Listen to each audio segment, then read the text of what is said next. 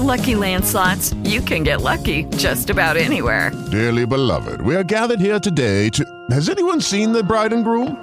Sorry, sorry, we're here. We were getting lucky in the limo and we lost track of time. No, Lucky Land Casino, with cash prizes that add up quicker than a guest registry. In that case, I pronounce you lucky. Play for free at LuckyLandSlots.com. Daily bonuses are waiting. No purchase necessary. Void where prohibited by law. 18 plus. Terms and conditions apply. See website for details. Okay, round two. Name something that's not boring. A laundry? Ooh, a book club. Computer solitaire, huh? Ah, oh, sorry. We were looking for Chumba Casino. That's right. ChumbaCasino.com has over 100 casino style games. Join today and play for free for your chance to redeem some serious prizes. ChumbaCasino.com. No purchase necessary. Full prohibited by law. 18 plus terms and conditions apply. See website for details. Three men, three guns, and the gold. The good, the bad, and the ugly. In color from United Artists of Transamerica Company. Suggested for mature audiences. Second big week exclusively at the Crest downtown. Second hit, Kill a Dragon. Nós juntos. Estamos aqui hoje falando sobre um filme que existe, não existia, só existe agora. É uma lenda urbana, é um pássaro, é um avião. Estamos aqui falando sobre um filme que Herbert Santos, eu acho que na história desse podcast a gente nunca pegou um projeto tão zicado que nem esse daqui. Não, é, é, é, um projeto difícil, Lucas Nascimento. É um projeto que a gente tem que, tem que bater palma pro cara, só que tem que bater palma pra fã também. Né? O essencial também, nessa, nessa história okay, aqui são sim, também. Ah. Sim, é porque assim, esse é o 3 é Demais, um podcast que fala sobre as terceiras partes de franquias, sagas, eras e trilogias do cinema. E apesar desse filme não vir como um 3 do lado, Hum. Ele é sim a terceira parte de uma trilogia, uma trilogia que é referida por alguns como uma trilogia, inclusive pelo seu próprio diretor, né? E que passou por um processo desgraçado aí. Acho que a- a- nós somos conhecidos por falar nesse podcast sobre perrengues e tretas de bastidores. Eu acho que esse daqui entrou pra disputar com Alien 3 e Blade Trinity o posto de terceiro mais zicado aí, talvez. É. É muito provável. E hoje aqui estamos unidos, né? Estamos em três para nome do podcast com o Hélio Lima, o vocalista do HL Arguments ou é HL Arguments? Eu não sei como é que pronuncia. Ah, é, das duas maneiras é, tá, tá correto, tá correto. É, a, a pronúncia é a sua preferência. Beleza, então, Hélio, o palco é seu aí pra, pra nos ajudar aí a destrinchar essa zoeira desse filme aí. Seja bem-vindo. Bem-vindo. Obrigado, Lucas, Gabriel, Herbert Santos, meu, meus amigos. É, eu estava cobrando o Herbert por participar desse programa, né? É, sempre estou acompanhando aí é, as inserções de vocês. Acho que eu devo ter perdido um programa só. E estou muito feliz de, pelo convite e de estar aqui para falar de, desse momento histórico na, na cultura pop, né? É, é absolutamente histórico. Não, eu, Então, eu, eu, eu vou além. obrigado é, pelo convite. Eu vou além. É, Não é só um momento histórico pra uma cultura pop, mas um momento histórico pra um fã de DC, cara. Porque É. eu, eu tô aqui Não é a primeira decenalta. vez, né? Ah. A a gente vai falar sobre um precedente interessante desse filme, né? Acho que acendeu a- o azul na cabeça de todo mundo agora. Mas, bom, sem demais delongas, Herbert, puxe aí o batarangue, o laço de Estia, o tridente do rei Atlan, o sapato escarlate, possíveis. o, o HD do Victor Stone e a capa preta de Krypton. Velho aí, qual é o filme que nós vamos destrinchar No hoje? episódio de hoje nós vamos falar de A Liga da Justiça de Zack Snyder.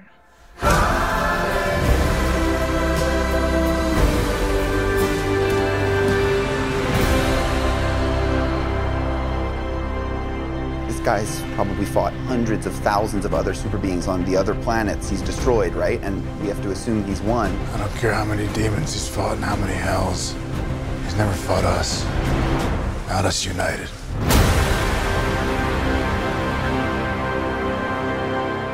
Liga da Justiça de Zack Snyder, release the Snyder Cut, hein? É. Se eu não me engano, a gente deve até ter feito piadinha disso no começo do podcast, foi, porque foi. não era oficial ainda foi. que isso ia acontecer. Mas está aí a versão de 4 horas e 2 minutos do Zack Jesus Snyder, Deus. que foi lançada mundialmente, né? Hum. Em streaming no HBO Max, nas plataformas de VOD da Claro, Apple, Vivo, hum. Look, em qualquer lugar aí que você pode comprar filme online. Estava lá as 4 horinhas em 4x3 de Liga da Justiça do Zack Snyder, que é o famoso corte do diretor que os fãs ficaram pedindo desde 2017, não, quando saiu não, a versão do Joss Whedon. É, é. Agora, agora, agora eu tenho uma pergunta para vocês dois. Vocês assistiram numa, numa tacada só ou teve aquela pausa? Tacada só pra mim.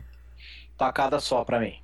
Pô, mano, os três aqui foi tacada só. Eu também não, não consegui fazer essa divisão. Porque eu vi muita gente falando que, não, mas dá para dividir de boa, tem a parte 1, se assiste num dia, se assiste duas horas num dia, depois duas horas no outro. Só que é um filme tão, Herbert, tão balado, eu, eu, eu, ah. eu, limpei minha agenda pro dia do Snyder Cut, sabe? Eu não vou fazer nada no dia do Snyder Cut. Eu botei minha camiseta do Superman, tá? Eu, eu pedi Junk Food pra combinar com o Junk Excel. Então, mano, foi só pauleira. Porque. Assim, o que, que é a Liga da Justiça do Zack Snyder, né? Muita gente pode ficar confusa com isso, mas. Ele é a terceira parte da trilogia do Zack Snyder dos filmes da DC, né? Que é o Homem de Aço, Batman vs Superman, A Origem da Justiça e Liga da Justiça. Porque a gente tem outros filmes desse multiverso, como a DC, né? Tem o filme da Mulher Maravilha, tem a Mulher Maravilha 2, aí o Homem de Aço não teve uma continuação, um Homem de Aço 2, né? Ele foi continuado com o Batman vs Superman. Então, por isso que eu nem chamo de trilogia do Superman. Para mim é a não, trilogia trilogia, do, trilogia dos deuses é, para mim. Do, do, Gods Among Us. Trilogia da Justiça. Eu considero trilogia da Justiça. Just Trilogy. Eu também, eu também. É, trilogia do Zack Snyder e. Talvez, talvez seja a trilogia mais errática da história do cinema, né? Exatamente. É, é. E, o... e eu, justa, eu queria justamente, né, gente, porque a gente tem esse ritual aí de né, fazer o, o, o prelúdio, né, os bastidores, pra gente falar um pouquinho da história, né, dessa trilogia, sobre como ela aconteceu. Ah, porque sim. ela começa Começa com ninguém, Nolan, né? com ninguém mais do que ninguém menos exato, com Christopher Nolan. Porque o Nolan tá acabando a trilogia do Batman dele, né? O Cavaleiro das Trevas. E aí ele tem uma ideia com o David Goyer durante o roteiro, né? Que a gente até comentou isso no episódio, sobre o que seria o Homem de Aço. E apesar da Warner Bros., eu imagino, ter implorado para ele dirigir o filme, ele foi só como eu lembro que na época hum. os sites de notícia colocavam como Godfather, que o Nolan é, é o Godfather produtor, do né? reboot é. do Superman. É, o produtor. E foi o Nolan que ficou encarregado de escolher o diretor para comandar esse filme, né? E eu lembro muito bem que o nome número um na agenda do Christopher Nolan era o Tony Scott. Eu nunca me esqueço disso. Ah, cara, mas o Tony Scott não ia fazer um bom trampo, não. Minha visão. Eu não sei. Minha visão, porque o, o, cara, o cara, beleza, o cara dirigiu o Top Gun em 1900 e bolinha e agora vai dirigir. Ele tava dirigindo filme de trem com o Denzel Washington, pô, o Tony Scott. Exato. Os filmes de trem que o Nolan adora. É, é. Mas, mas aí veio a segunda escolha que eu achei assertiva, cara. Assim, eu falo, eu fiquei animado quando eu soube do Zack Snyder dirigindo o filme do Superman. Eu também. Eu também. Na época era pós-Watchmen, acho que não tinha como ficar animado, na minha opinião. É, então. É, eu, eu, eu já tive um sentimento diferente, porque hum. é, já fazia muitos anos que o Batman não, não ganhava uma, uma, um espaço no cinema assim de respeito, né? É, se a gente for considerar o hiato entre o que aconteceu nos anos 90 e o Christopher Nolan, temos aí um, um baita de um hiato, né? É, do Batman no, nos cinemas, exatamente. E aí, quando ele entregou o que ele entregou, é, e quando veio essa possibilidade dele também fazer o Superman, né? O Super-Homem, enfim, eu, eu, eu tava muito animado que fosse ele, sabe? Eu, eu recebi com muita resistência e até hoje, até uma pergunta que eu faço para vocês, eu não entendo por que, que ele não engatou, é, por que, que ele não quis fazer, sabe? Vocês sabem o porquê, o motivo exato? Eu, eu, suspeito que não caia com, a, com o estilo de coisa que ele gosta de fazer, né? Porque o Batman é um cara mais sombrio, é, né? é um cara mais mais dark ali, um personagem mais que ele pode in interpretar a psique do cara, né? Que é aquela coisa do, tá. Do ele vai para Eu acho que assim, o Nolan não é nem tão fã do, do, do que ele fez com o Cavaleiro das Trevas e o Cavaleiro das Trevas ressurge do que ele é fã do que ele fez com o Begins. Aquela coisa do cara da autodescoberta e ter que salvar as pessoas ainda sendo muito jovem, entendeu? Tipo, o cara que não teve infância. É, A é. real é que, pra mim, o buraco não é tão embaixo. Eu acho que o Nolan é um cara que tá mais interessado em fazer projetos originais do que se meter em adaptação de novo, sabe? Porque pra mim o Batman foi o blank check dele, sabe? Tipo, cara, você conseguiu, você craqueou, pode fazer seu filme de espionagem invertida e mais qualquer coisa que você quiser. Só que não pra Warner, né? Porque agora eles estão brigados, mas enfim. Eu acho que pra mim é isso. Entendi. E foi isso aí. Em época, então, eu, eu fiquei um pouco resistente ao Snyder, tá? É, Mas aí ele fechou, fez e aconteceu, e eu queimei minha língua e já pergunto pro Lucas e pro Herbert, né? Claro que eu sou o convidado, quem tem Não, que. aqui, aqui é papo de vocês. boteco, cara. Cê- ah, sim, vamos se interrompendo, vai, manda abraço. Você bota essa caixa materna na mesa, cara, manda Mas bala. Eu, eu, eu não consigo entender que noia que, que a galera tem com o, com o filme do Superman do Snyder. Eu, dos três, é, agora é um pouco complexo falar sobre isso. Mas entre. é, cara, eu gosto demais desse filme. Gosto muito desse filme. Tenho resistências à, batalha final ali, que todo mundo fala. É, eu sou muito fã do Christopher Reeve então, e, de, tudo que, que aconteceu né, com o personagem na, na era dele. Mas eu gostei demais do trabalho do, do Snyder nesse filme e queria saber o que, que vocês acham. Herbert, vai você ou Cara, eu, eu, eu vou na frente porque eu tenho uma história, uma história curiosa pra contar que assim, eu assisti esse filme na pré-estreia, eu tava animado. também. E aí quando eu ass- finalmente assisti o filme, eu falei assim, putz, tem alguma coisa nele que não não bateu comigo. Alguma coisa dele não bateu comigo. Só que mas aí, conforme o tempo passou, eu fui revendo o filme na televisão, eu comprei uma cópia dele em Blu-ray, DVD e tal, e fui reassistindo, e hoje em dia é um filme que eu me emociono. É um filme que eu tenho, eu tenho uma relação com ele muito bonita, assim, é um filme que eu, que eu, eu assisto pra me sentir bem, por exemplo. Né? Ele dá, aquela coisa do S ser esperança tal, beleza, tô- às vezes tô até exagerando no- no- na, na- na metáfora, mas eu, numa época de, de Homem de Aço e BVS, era tipo assim, ah, mano, Homem de Aço é pra criançada, BVS é pro, né, hardcore, tal, não sei o quê. Só que quando eu reassisto hoje, eu falo, não, eu acho que a gente precisava... eh, eh, Um filme desse realmente é um filme do Superman, né? É, é aquela... É bem tratado, tem a questão dele com a família, tem a questão dele com... E tem quem reclame também da questão do pai, do pai não querer que ele eh, mostre os poderes. Eu acho super certo isso. Eu consigo defender. Eu vou reclamar de algumas coisas, Diga, assim. Porque, ó, vamos lá, Homem de Aço. Eu amo coisas desse filme. Coisas desse filme.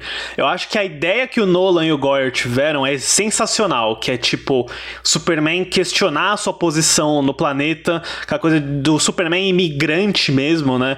A questão da identidade. O filme é um filme de invasão alienígena, né, cara? Quando eu assisti, parecia que eu tinha assistido Independence Day, sabe? Tipo, nossa, não é um filme de super é um filme de Alien, é Guerra dos Mundos, e eu achei isso muito louco. Então eu adoro aquela primeira metade que é o Superman nômade, indo pela Terra pra lá e pra cá, com os flashbacks. Mas aí quando vira Dragon Ball Z ficou horrível, cara. Eu não. Assim, se não fosse a trilha sonora do Hans Zimmer, cara. Porque o Hans Zimmer ele fez um dos melhores trabalhos da vida dele com Homem de Aço. A trilha sonora é espetacular desse filme. As lutas, Lucas, é, na minha opinião, da, da era Christopher Reeve são melhores que, que essas lutas aí da Dragon Ball Z. Cara, pra mim, quem fez a melhor luta de Superman, a gente falou do dela, hein, Herbert? Foi Matrix Revolutions. A luta do Neil, da Smith na chuva, no É, céu, cara, é a melhor luta de Superman É, que já fizeram. também é bem Dragon Ball Z, né, cara? O negócio do. Mas Ah, aí é que ah. tá. Visualmente é muito melhor, é mais limpo, é mais bonito. E o CGI é melhor também. O CGI do Homem de Aço é muito ruim, mano. Porque, tipo assim, é tudo, tudo fica muito plástico pra mim, não E- tem e- e- peso. Esse e é o fica- problema. E fica tudo muito rápido, né? Que é um, um artifício para você mascarar vários problemas. Né? É, então, e- Muito e- corte, muito rápido. Aquilo eu não gosto também. Então, e por exemplo, a, a questão da humanidade, né, da família, do pai dele, do Kevin Costner, eu acho que é interessante o conceito, Mas, e apesar do Zack Snyder ter mudado o estilo visual dele completamente nesse filme, né? Eu acho que tem umas coisas de câmera na mão que são muito legais. Tipo, melhor que o Paul Greengrass, falo mesmo, tá? O Zack Snyder fez câmera na mão melhor que o Paul Greengrass nesse filme. Eu não acho que ele tenha a sensibilidade, a maturidade para lidar com algumas cenas, por exemplo. Tipo, quando o Kevin Costner mostra a nave pra ele quando ele é criança, né? Algumas coisas assim. Eu, eu queria ver esse roteiro com outro diretor, assim. O Matt Reeves estava na lista também, junto com o Tony Scott. Eu queria ver como, como, como que o Matt, Não, deixa o Reeves, Matt Reeves esse faria esse Homem de Aço. Aí, tá bom, tá bom. É, que vai ser do caralho, vai ser do caralho, a gente sabe, a gente sabe, vai ser o melhor Batman, mas... Eu, eu- o Homem de Aço pra mim é um filme muito misto, porque eu gosto muito de como ele começa, ele começa muito forte pra mim, eu adoro Henry Cavill, Henry Cavill eu defendo com unhas e dentes, eu acho que ele é um puta Superman, mas tudo aquilo do final, cara, se perde, aquele... Aquela destruição pornográfica lá, pra mim, é muito Eu também não gosto, não. Mão errado. Mas assim, o saldo é positivo pra mim. Eu, eu saí daquele filme muito mais interessado no Superman do que quando eu entrei. Sabe? Porque o filme que me introduziu o Superman foi o Superman o Retorno, do Brian Singer. Que eu gosto até Nossa, hoje. cara, você bastante. Começou ali até. pelo, pelo churume, mas tudo bem. Não, eu adoro. Eu acho o Superman o Retorno melhor que o Homem de Aço. Não, Podem cara, me xingar à Superman, o retorno, vontade, ele luta mas. com o quê? Com a ilha, porra? Não. Ele não, precisa lutar com ninguém, cara. Essa é a ideia. Ele, ele segura um avião num campo de beisebol e é glorioso, cara. não, é, não. é isso É, que é o Superman eu- Retorno. É, depois que a gente tem o benefício do tempo, né? é, fica mais fácil várias coisas, né? Tem uma banda que eu gosto muito, que é o Radiohead, e um dia desse eles fizeram 10 anos de um disco que eu nunca gostei, o Kings of Limp. É, E cara, eu nunca gostei desse disco, e eu parei para ouvir um dia desse, e, sabe quando vai? Aí você entende, e aí, aí eu- cara, eu tô gostando, sabe? É, nunca me aproximei desse disco. Agora, esse filme do Brian Singer, é, cara, eu já tentei várias vezes e eu não consigo gostar, não tem jeito. Um dia, um dia, quem sabe? Não, cara, você é louco, é tortura. É pra, bom, pra mim, tô dizendo Só pra mim. aquela- eu, eu, eu, eu, eu, eu paro naquela sunga dele lá e eu já paro. não dá. Acho que pra, pra mim, numa época em que o despertar da força foi abraçado, a gente tá na época em que a nostalgia é forte. Então, pra mim, o Superman Retorno saiu um pouquinho à frente do seu tempo, sabe? Pra mim, o problema dele foi tempo. Não, só que aí que tá. É, Você acha que lançado hoje, então. É, bom, é, é, é impossível pensar isso, né? Mas lançado um pouco mais à frente, então, você acha que ia melhor? Talvez, na época que a gente tá vivendo, em que, sabe, do Exterminador ficar referenciando o passado, do Creed reviver o legado do rock, acho que a nostalgia tá muito em alta, assim. Então, eu. Eu acho que ele seria melhor recebido, sim. Provavelmente. É só ver o barulho que o Superman Lois fez com um episódio, só porque eles colocaram a roupa dos quadrinhos no cara lá. Aliás, o episódio do Superman Lois é muito bom, a série no geral é muito boa. Então, isso pra mim indica que a galera tá afim daquele Superman Não, retrô. e, e eu quero trazer uma coisa aqui. Agora que você falou, Lucas, do, do Creed pro rock, tem, tem aí o, o chamariz de que talvez Michael B. Jordan é o novo Superman, né? Pode Ah, é acontecer. verdade, é verdade. Pode O acontecer. que, que, que vocês acham disso aí? É válido, não é válido? Eu, eu, eu vou tomar a frente e vou dizer que isso é uma merda de projeto, porque é, as coisas precisam ser completas, né? O Henry Cavill, gostem ou não, é, ele não recebeu é, tudo o que ele pode entregar de Superman, né? Porque esse filme foi para ele, e aí já o, ele mesmo disse que o Batman vs Superman, na verdade, era um filme do Batman, e agora é, a Liga da Justiça é um filme coletivo. Então, o cara merece, do mesmo jeito que o Zack Snyder merecia lançar o que ele lançou, eu acho que o Henry Cavill merece porque ele gosta do personagem. Se ele tivesse desistido do personagem, ele vive de co- consertando o computador aí, usando e, e usando camisa do Superman, dizendo que tá pronto, né? O cara Eu não gosta, né, meu? Então dá, dá, dá espaço pro cara fazer mais um. um Eu não sei qual que é o problema com o Henry Cavill, né? Porque, tipo, qual, por que, que eles simplesmente não fazem o diacho desse filme, né? O cara tá lá, que- o povo quer, por que, que ninguém faz? Eu não entendo isso daí também. Também não entendo e na- nada contra o Michael B. Jordan aí, até gosto dele no Creed e tal, mas cara, é, é, fica enchendo o saco com esses projetos aí. Esquadrão Suicida, mano. Vamos fazer Superman, cara. É o que a gente quer ver. Assim, para mim, a, acho que a DC tem o melhor multiverso possível. A gente tem as séries da CW fazendo maravilhas aí, séries do DC Universe também. É, pra mim, por que não ter os dois Superman, ah, sabe? No, pra mim é super válido. Tem que ter um só, cara. Uma coisa é você me falar que vai ter não, um Superman. Que nem já tem o Isso aí já era, Herbert. No, no, a gente tá na era do multiverso. O cinema nem existe mais direito, Herbert. Tem não, que existir eu, eu tudo. Tem Robert Pattinson, tem o Ben Affleck. A gente vai ter o Batman do Michael Keaton ainda, Herbert. Dá pra existir todo mundo. Pra mim não tem problema, não. E o Ben Affleck também. E no mesmo ano do Pattinson, cara. A gente vai ter só três dá, Batman no cinema. dois Coringas, porque aí é um pouquinho demais. Mas ah, nos quadrinhos tem até três, velho. Três Coringas. Não, não, e, e, Pode ser o título do, da trilogia do Phoenix. O, ninguém, o... ninguém tá falando disso. Eu não vi em nenhum canal que eu sigo. Eu não vi ninguém batendo no peito que esse Coringa do Jared Leto continua uma bosta agora mesmo no Snyder. Mas tudo bem, eu não vi ninguém falando não, sobre isso. A gente vai falar sobre isso, mas eu concordo. Vamos falar sobre isso e meu ponto ainda se mantém de tudo que eu sempre falei desde o começo. Desde que saiu o Esquadrão Suicida, minha opinião é a mesma. Esse... Mas não, calma, é, calma, gente. Calma, vamos, vamos, vamos segurar. Vamos nos manter no caminho da trilogia. Porque o Homem de Aço foi lançado em 2013, em junho. E eu acho que ele não foi o que a Warner esperava. Eu acho que a Warner esperava um bilhãozinho com esse daí. O filme fez lá seus 700 milhões. Aí todo, ficou todo mundo, ah, tá, beleza, a gente faz uma continuação sim. Que a recepção da crítica foi meio mista, né? Eu lembro disso. Que foi meio. É, não sei, o Superman quebra o pescoço, mas teve gente que gostou, teve gente que ficou meio em cima do muro. E aí, né, eu acho que a ideia do Snyder, o próprio Snyder falou isso na época, eu lembro. Esse Superman não tá pronto para liderar a Liga da Justiça. Ele precisa de uma trilogia. E aí eles anunciam Batman vs Superman como é, próximo filme. Simplesmente um dos filmes que mais dividiu opiniões na face da Terra, cara. Porque esse filme, eu me lembro como se fosse ontem, eu estava andando ao shopping Tatuapé. Eu, eu fui a pé pro shopping Tatuapé, porque eu não tinha dinheiro. Eu tinha dinheiro para ir no cinema, não tinha dinheiro da condução. Eu fui andando ao shopping Tatuapé, aí tinha no. Eu abri o celular, Galaxy Young, não, não carregava nada. Carregava o, internet em 3 minutos o, o, negócio. Aí tinha saído as críticas, aí tinha aquele Rotten Tomatoes lá, né? Aí tava com 40 e pouco. Eu falei, meu Deus do céu, o que que tá acontecendo? O que que tá acontecendo com esse filme? Por que, que a galera não tá gostando tal? Aí eu entrei no cinema, saí duas horas e 45 depois falei, não, é o melhor filme de super-herói já feito, mano. Não sei o que, que essa galera tá reclamando. Nossa, Herbert, e voltei pra eu casa posso andando dizer... feliz pra caramba. Eu posso dizer que assim, isso apareceu no meu Time Hop, sabe? Aquele aplicativo que resgata tweets e coisas de Facebook. Apareceu meu tweet depois da cabine, cabine de imprensa do Batman Superman, né? Que tava escrito lá. Acabou o embargo e posso dizer que Batman vs Superman foi a maior decepção que eu já tive numa sala Jesus. de cinema. foi. Porque eu realmente me senti assim, cara. Porque. E assim, eu até falo depois que eu não achei o filme ruim. Mas é que o meu hype pra esse filme.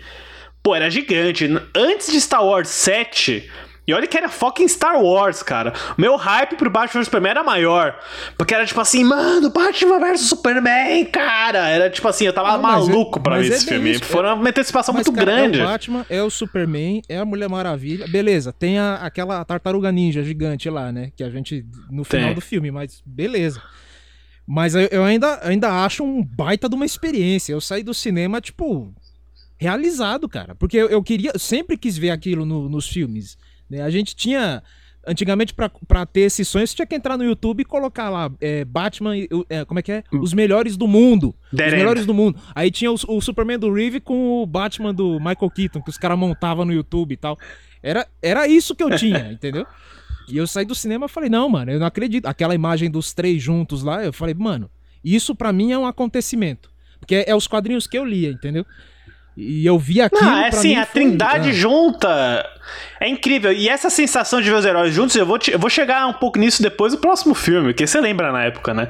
Mas, cara, quando eu vi esse filme, eu, eu vi um filme desesperado, um filme sem junta, sem conexão, com um roteiro horrível, cara. Eu lembro, eu lembro, eu lembro como eu tava na cabine, como eu comecei a me sentir, do tipo esse filme não é bom. Eu comecei a me sentir assim e comecei a ficar triste. Porque eu queria amar esse filme e eu senti, olha só, na cabine eu senti que tava todo mundo adorando esse filme. A galera tava urrando, vibrando. Eu saí da cabine e falei, nossa, mano, eu vou ser, eu vou ser a pessoa que não gostou do BVS, velho. Eu vou ser essa pessoa, caralho. Aí eu lembro de abrir Rotten Tomatoes e ver lá, 0%. Eu falei, puta merda. Mas assim, e eu, e eu posso dizer isso só quando eu vi a versão estendida. Eu acho que Batman vs Superman é um filme ok. Eu gosto de coisas dele, de muitas coisas até.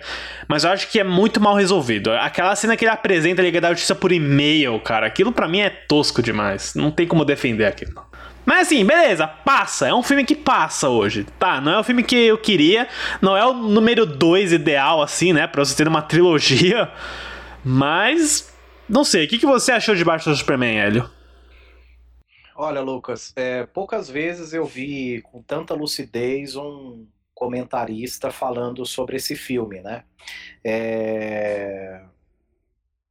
Eu, eu, Não que o benefício da, da idade seja lá a grande coisa, mas eu me lembro, o Ebert está dizendo aí sobre ir para o shopping sem o dinheiro da condução, só com o dinheiro do cinema né?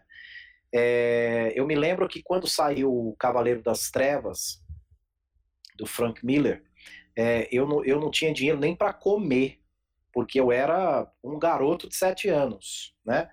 E a minha mãe me dava um, um dinheirico ali, né? No Cangaíba, que eu morava na Zona Leste, e eu tinha que escolher, ou eu comia, ou eu jogava fliperama, ou eu comprava um gelinho ou eu comprava a edição do Frank Miller, que veio é, separada em quatro semanas, é, toda sexta-feira é, vieram os quatro volumes, né? E eu comprei o primeiro e o segundo, e do segundo para o terceiro demorou, meu, dois meses. Tinha dado um problemão lá na, na distribuidora, sei lá. Abriu na época, ia, né? É. é, e eu ia toda sexta-feira lá no Sou José, na, na Assis Ribeiro, ver se o meu gibi, é, a minha graphic novel chegou, chegou, e ele sempre falava, não chegou, não chegou. E o dia que chegou foi um dos dias mais emocionantes, assim, da minha infância, né? E, e gozado que chegou o, o volume 3 e o 4, né? Juntos. E eu tenho essas revistas até hoje, as originais de 1987 indo para 88, porque olha que é, legal. É, porque é, é, o lançamento foi em 86, mas chegou aqui um pouco depois. E aí é, chegamos em Batman vs Superman, BVS, enfim, do senhor Zack Snyder. É, Lucas, com, e, com essa introdução, você imagina como que eu entrei na sala de cinema para assistir esse filme. E é claro que eu não estou comparando as histórias, o roteiro, Frank Miller, nada disso, mas é, é, foi a grande oportunidade de eu ver os meus dois grandes heróis de infância e de vida juntos no cinema, né? E, e a decepção foi proporcional. É, o filme é horroroso, péssimo super mal dirigido, diálogos absolutamente infantis, ridículos, motivações é, sem pé e nem cabeça. A, a, a, descoberta da Liga da Justiça por e-mail é um, é um dos, ma dos maiores boberol assim, que eu já vi em filmes da, da DC, de soluções absolutamente boçais, né? é, eu, não gosto do Marta, é aquele negócio. Não, é, é não, o Marta funciona, vai. Cara, é, olha, é, em época para finalizar a minha, a minha dissertação, eu, eu quis encerrar qualquer tipo de amizade com o Ebert por ter gostado desse filme. Foi uma das piores decepções que eu tive na minha vida, cara. Eu detesto esse filme até hoje. E a versão do diretor é só um filme ruim do diretor. É eu acho que a motivação é a principal coisa, porque assim, caras, para mim a síntese do maior problema que eu tenho com esse filme é a própria luta do Batman com o Superman. Porque a gente sabe que o Batman tá errado na luta. A gente sabe que o Superman não é do mal. Então, como que eu vou vibrar e torcer quando o Superman, quer dizer, quando o Batman, sei lá, joga o Superman num prédio?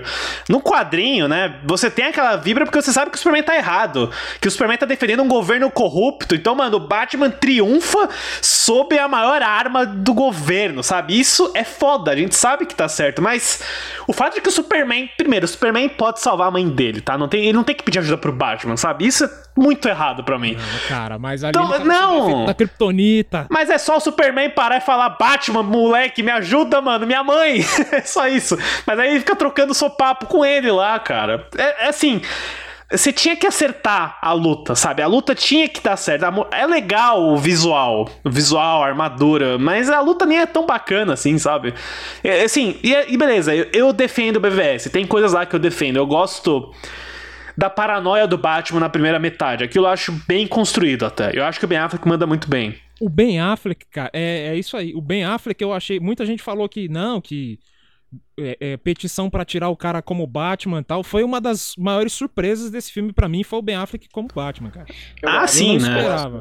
Eu gosto também. Eu acho que o Zack Snyder gosta muito mais de Batman do que Superman, né? Porque o BVS vira um filme do Batman, como o próprio Henry Cavill falou, né? Então ele tá mais interessado naquilo mesmo. Teve, teve uma cena na, no Batman vs Superman que eu, eu gosto muito, aquela cena do Batman é, arrastando o, o Superman, acho que pelo pé ou pela corda, acho que pela corda. É, é. Cara, que cena incrível, né? Mas é, eu gosto de muito pouco nesse filme, tirando essa cena e tirando o Ben Affleck.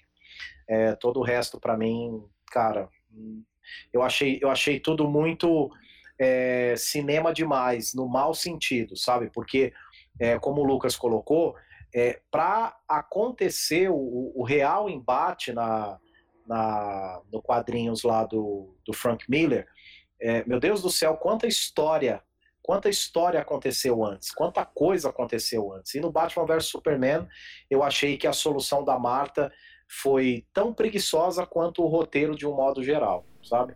É, Mas funciona, Hélio. Eu, eu quero muito defender isso aí, cara. Porque pra mim eu acho que eh, funciona no sentido de você tá falando com um cara que ele é um crianção ainda, né? O Batman é um crianção ainda, uma criança traumática. Mas, ô, Herbert, o Você- pro- acho que o problema não é nem a ideia, porque eu acho a ideia interessante, é a direção.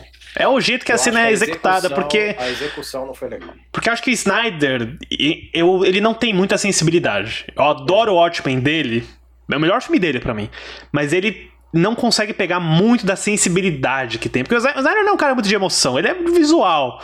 E beleza, é o estilo dele, mas essa cena do Marta, cara, pra mim, eu entendo a ideia, a ideia é interessante, a conexão, é o nome, né? É a, é a maternidade, a caixa materna, mas do jeito que rola, não, não, pra mim É não do jeito funciona, que não. rola, porque eu não consigo separar a expectativa de entrega e eu não consigo separar a ideia de execução. Né? Para mim, essas coisas precisam.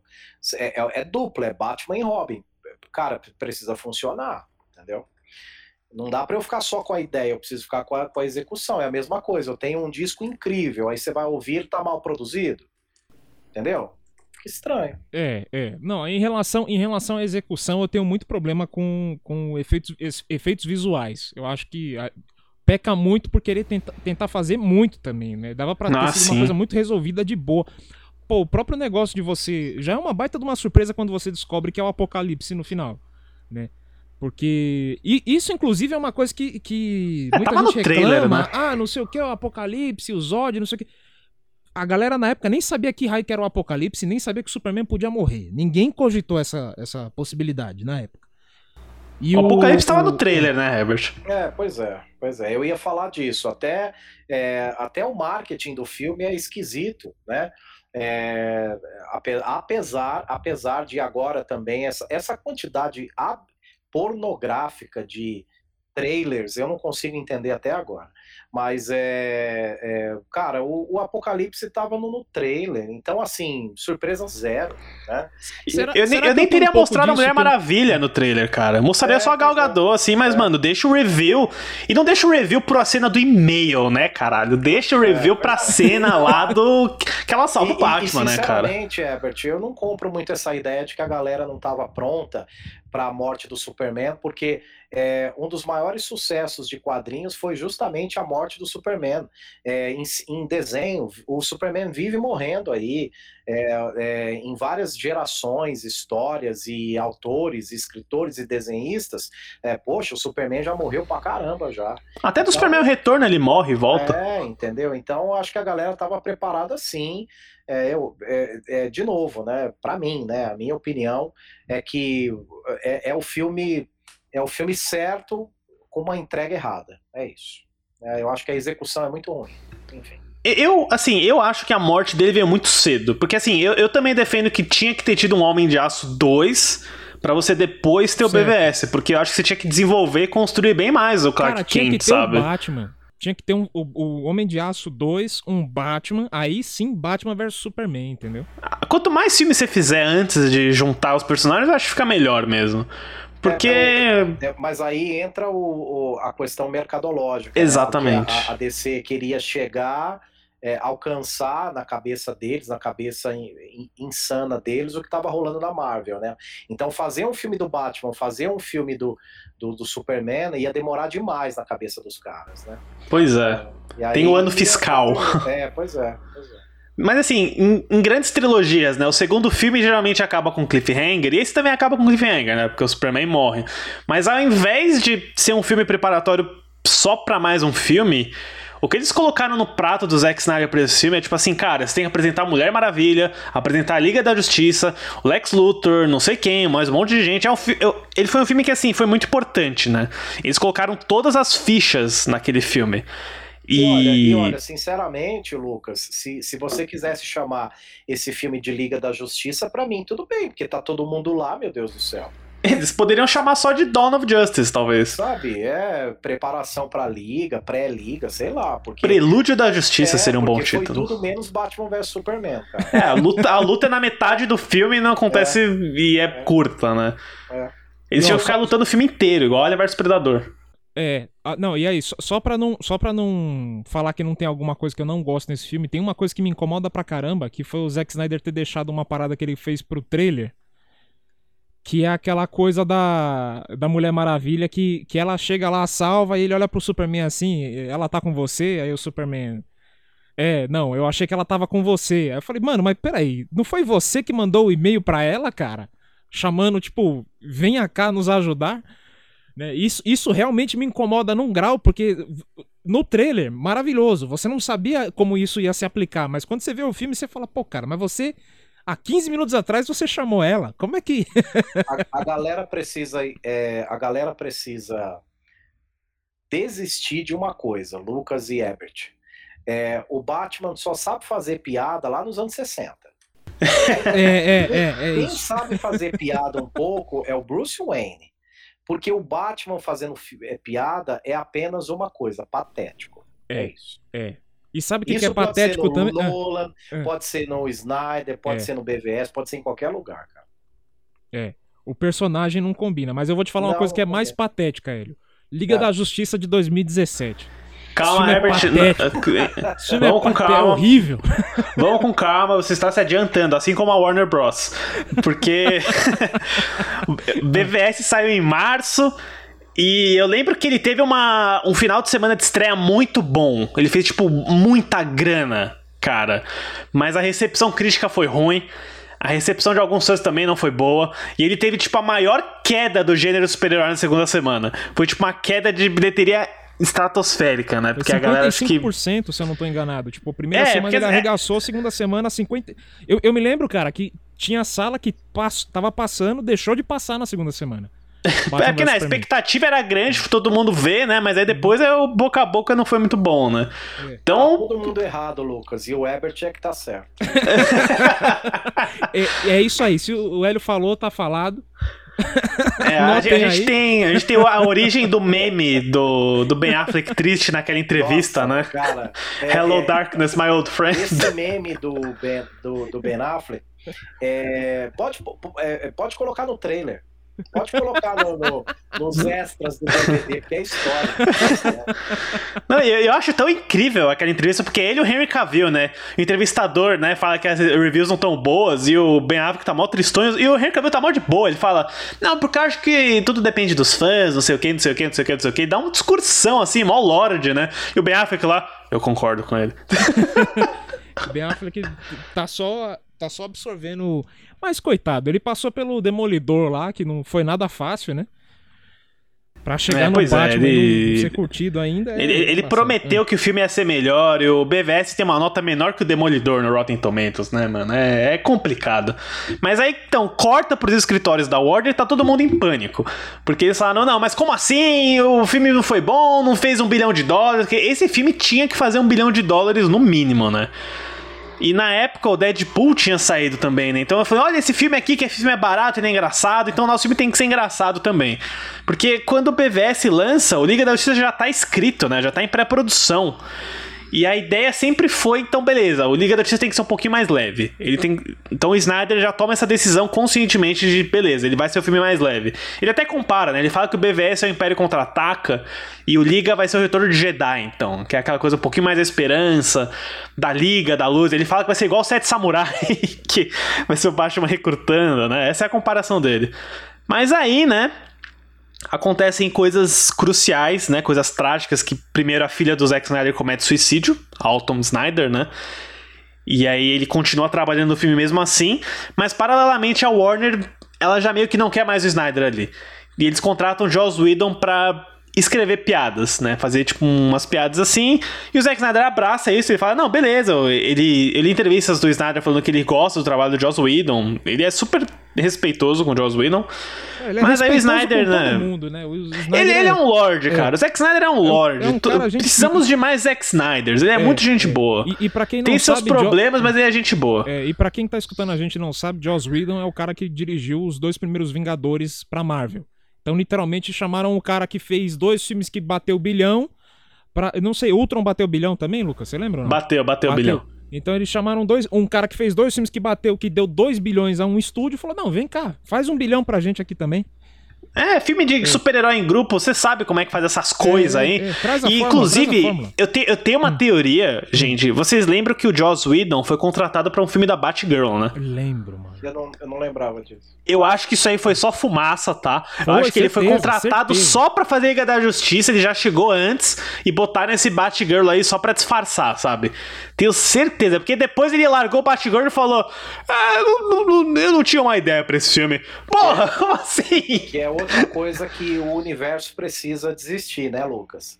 A Batgirl, é, é, por favor, desistam. Ninguém sabe fazer esse negócio, nunca fica bom.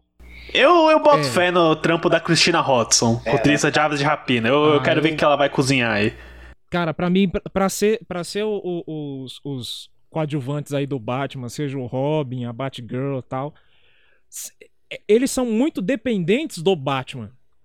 Você não consegue fazer uma coisa com eles, só eles. Eu acho que a Batgirl você consegue. O Robin eu vejo esse problema. A gente até vê um pouquinho disso no Titãs, né? Mas, não sei, eu, eu, eu botaria fé num Batgirl. Talvez até um filme da própria Bat-família, sabe? É, tipo aí... aquele game que eles vão fazer. Então, mas que aí é, é uma coisa que eu nunca entendi também, né? Por que, que não fizeram é, um filme dos novos Titãs até para rivalizar, rivalizar, guardadas devidas proporções com os novos mutantes, o X-Men, enfim. Mas por que que não fizeram um filme de, dessa galera e, e, e insistem nas, nas, aves de rapina, enfim? Cara, esse filme tem problema, hein? Aves de rapina, para mim. É, enfim, a gente vai falar disso em outro momento, mas é, Novos Titãs eu acho que funcionaria é, com o Batman ali só, sabe, a, a, a presença do Batman não física, é ideológica.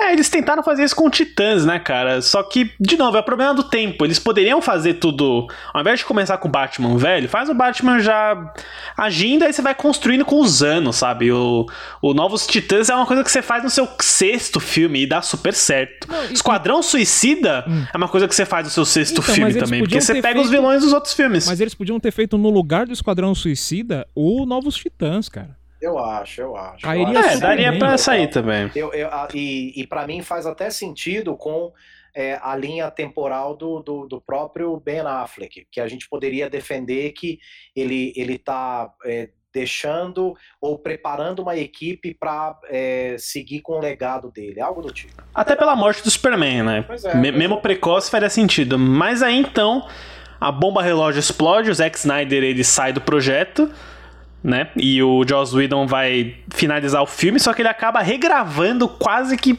tudo, né? E foram. Eu não sei quantos milhões de dólares gastos nessas refilmagens, e foram seis meses de refilmagens. Reshoot normal não passa de um mês, eu acho, numa produção normal de Hollywood, né?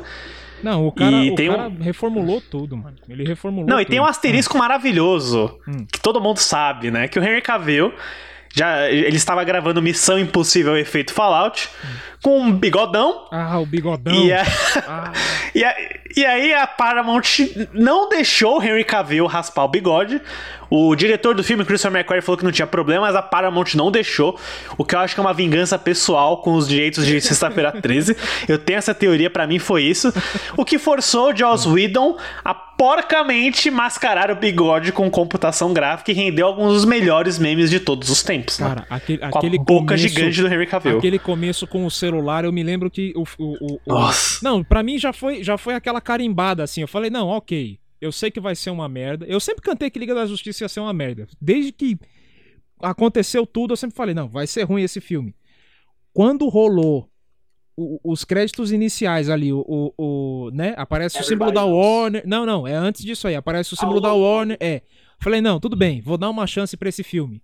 Aí o, a- a- o formato retão, assim, vertical do celular. Falei, hum. Aí os caras, não, é super-homem.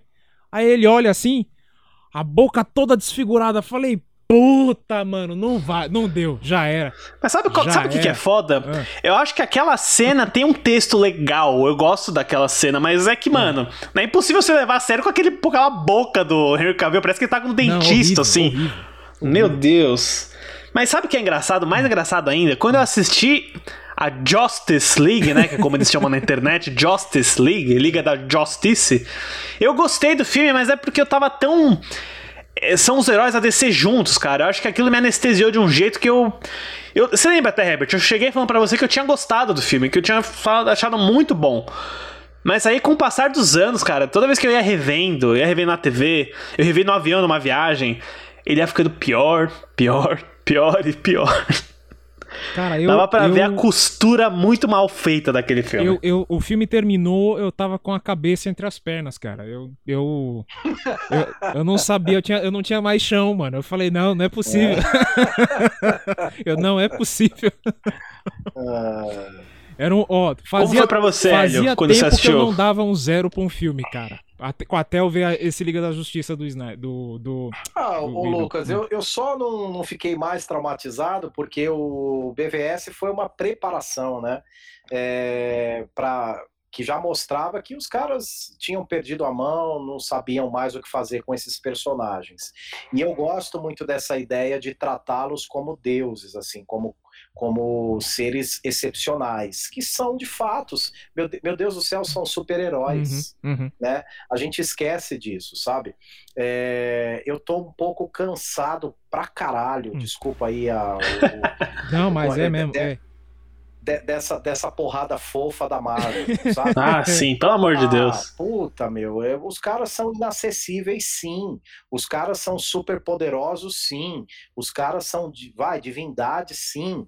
E, e, e tudo que eu não gostava da Marvel é, é, tava ali na figura dos meus heróis da, da, da DC, né?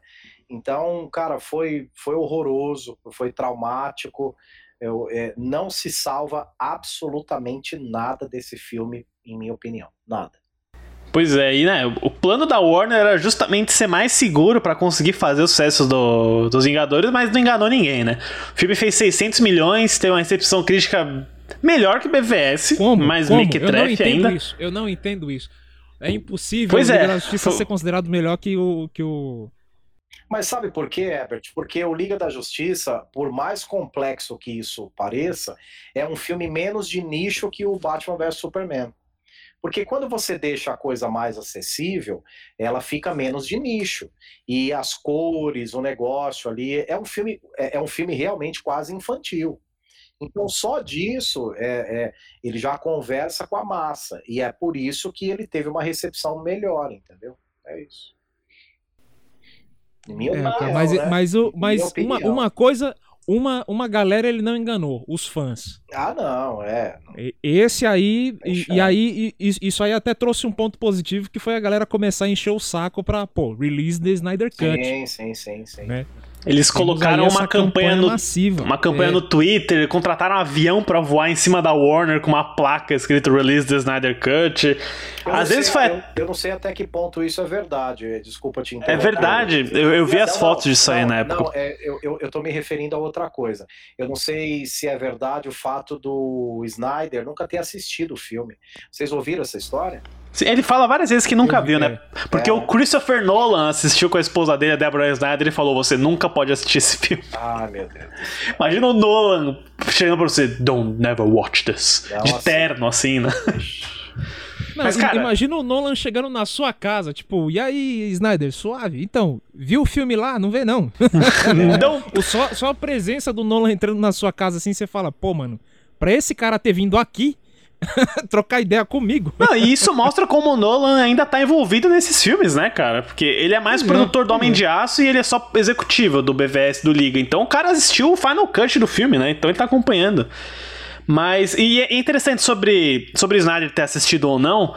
O Ryan Reynolds tweetou na semana da estreia do Snyder Cut que, assim, em, em, homenagem ao Snyder Cut, eu vou pela primeira vez assistir Lanterna Verde. E aí é... o Snyder ah, ele compartilhou o tweet e falou: Ó, oh, Ryan, a gente se encontra junto e faz uma sessão dupla. Então quer dizer que o outro filme seria o Liga da Justiça do Justice, do Joss Whedon, né? É. Acho que essa é, é, o que deixou entender. Ah, eu acho que ele finalmente vai assistir a versão do, do Whedon, né? É, ah, ele depois deveria. que ele lançou, beleza. Aí ele é, já, já não vai ficar traumatizado. Exatamente, exatamente. Mas, caras, foi essa campanha de três anos aí, né? Foi muito tweet, muita coisa, muita foto que o Snyder liberava no Vero. Muita gente falando, não vai acontecer, não vai. Nem o Snyder acreditava nisso. Mas eu acho que aconteceu uma coisa muito é, essencial para esse lançamento, que foi o Covid-19, a pandemia. Porque você a, a Warner lança seu serviço de streaming, que é HBO Max. Você precisa de conteúdo você não pode gravar. Você tem lá o Snyder Cut na sua estante. Você tem o filme quase pronto, né? O filme não estava com os efeitos prontos, né? Precisava de um trampo grande de pós-produção. E aí, né, conversa vai, conversa vem. Eu acho que eles conseguiram chegar num acordo que é benéfico para todo mundo. O Snyder lança a versão dele, a HBO ganha aí um catálogo que vai atrair muita gente. E a gente tem aí a Liga da Justiça de Zack Snyder. O Snyder Cut foi lançado. Finalmente quatro horas de filme. E então. Quadrado. Eu, eu não, quadrado, é, é, quadrado. Não, não, quatro horas e dois minutos. E dois minutos, importante frisar. Tem os dois minutos ali. Mas então, gente, eu vou, eu vou, eu vou chegar perguntando já. Vocês gostaram do Snyder Cut? Eu sou convidado, né? Eu, eu, eu, vai, vou, falar depois, eu vou falar depois do Herbert. não, vai, vai na frente, vai na vai, frente. Ele manda bala. Vai, vai na frente. Olha, gente, é eu amei o filme, é, sobretudo porque desassociá-lo do contexto também é, é impossível, né? É, tal qual é impossível desassociar o primeiro Liga da Justiça ao contexto. O contexto era é, precisamos igualar a Marvel e, e os caras lá. É, precisamos correr, precisamos resolver de qualquer jeito fazer dinheiro. Então junta tudo aí, mesmo que esse não seja o momento mais adequado, e vamos ver o que acontece. É, o contexto era esse. Então não, não deu para desassociar do filme, junto com a tragédia e junto com, com tudo o que aconteceu. É, a gente não citou também, mas o elenco não recebeu tão bem o Joss Whedon. É, Sim, vários, tem toda a treta do Ray Fisher, né? Vários e vários problemas, né? É uma vergonha alheia o que esse cara faz com a, com a própria Mulher Maravilha, os takes ali são absolutamente desnecessários, né?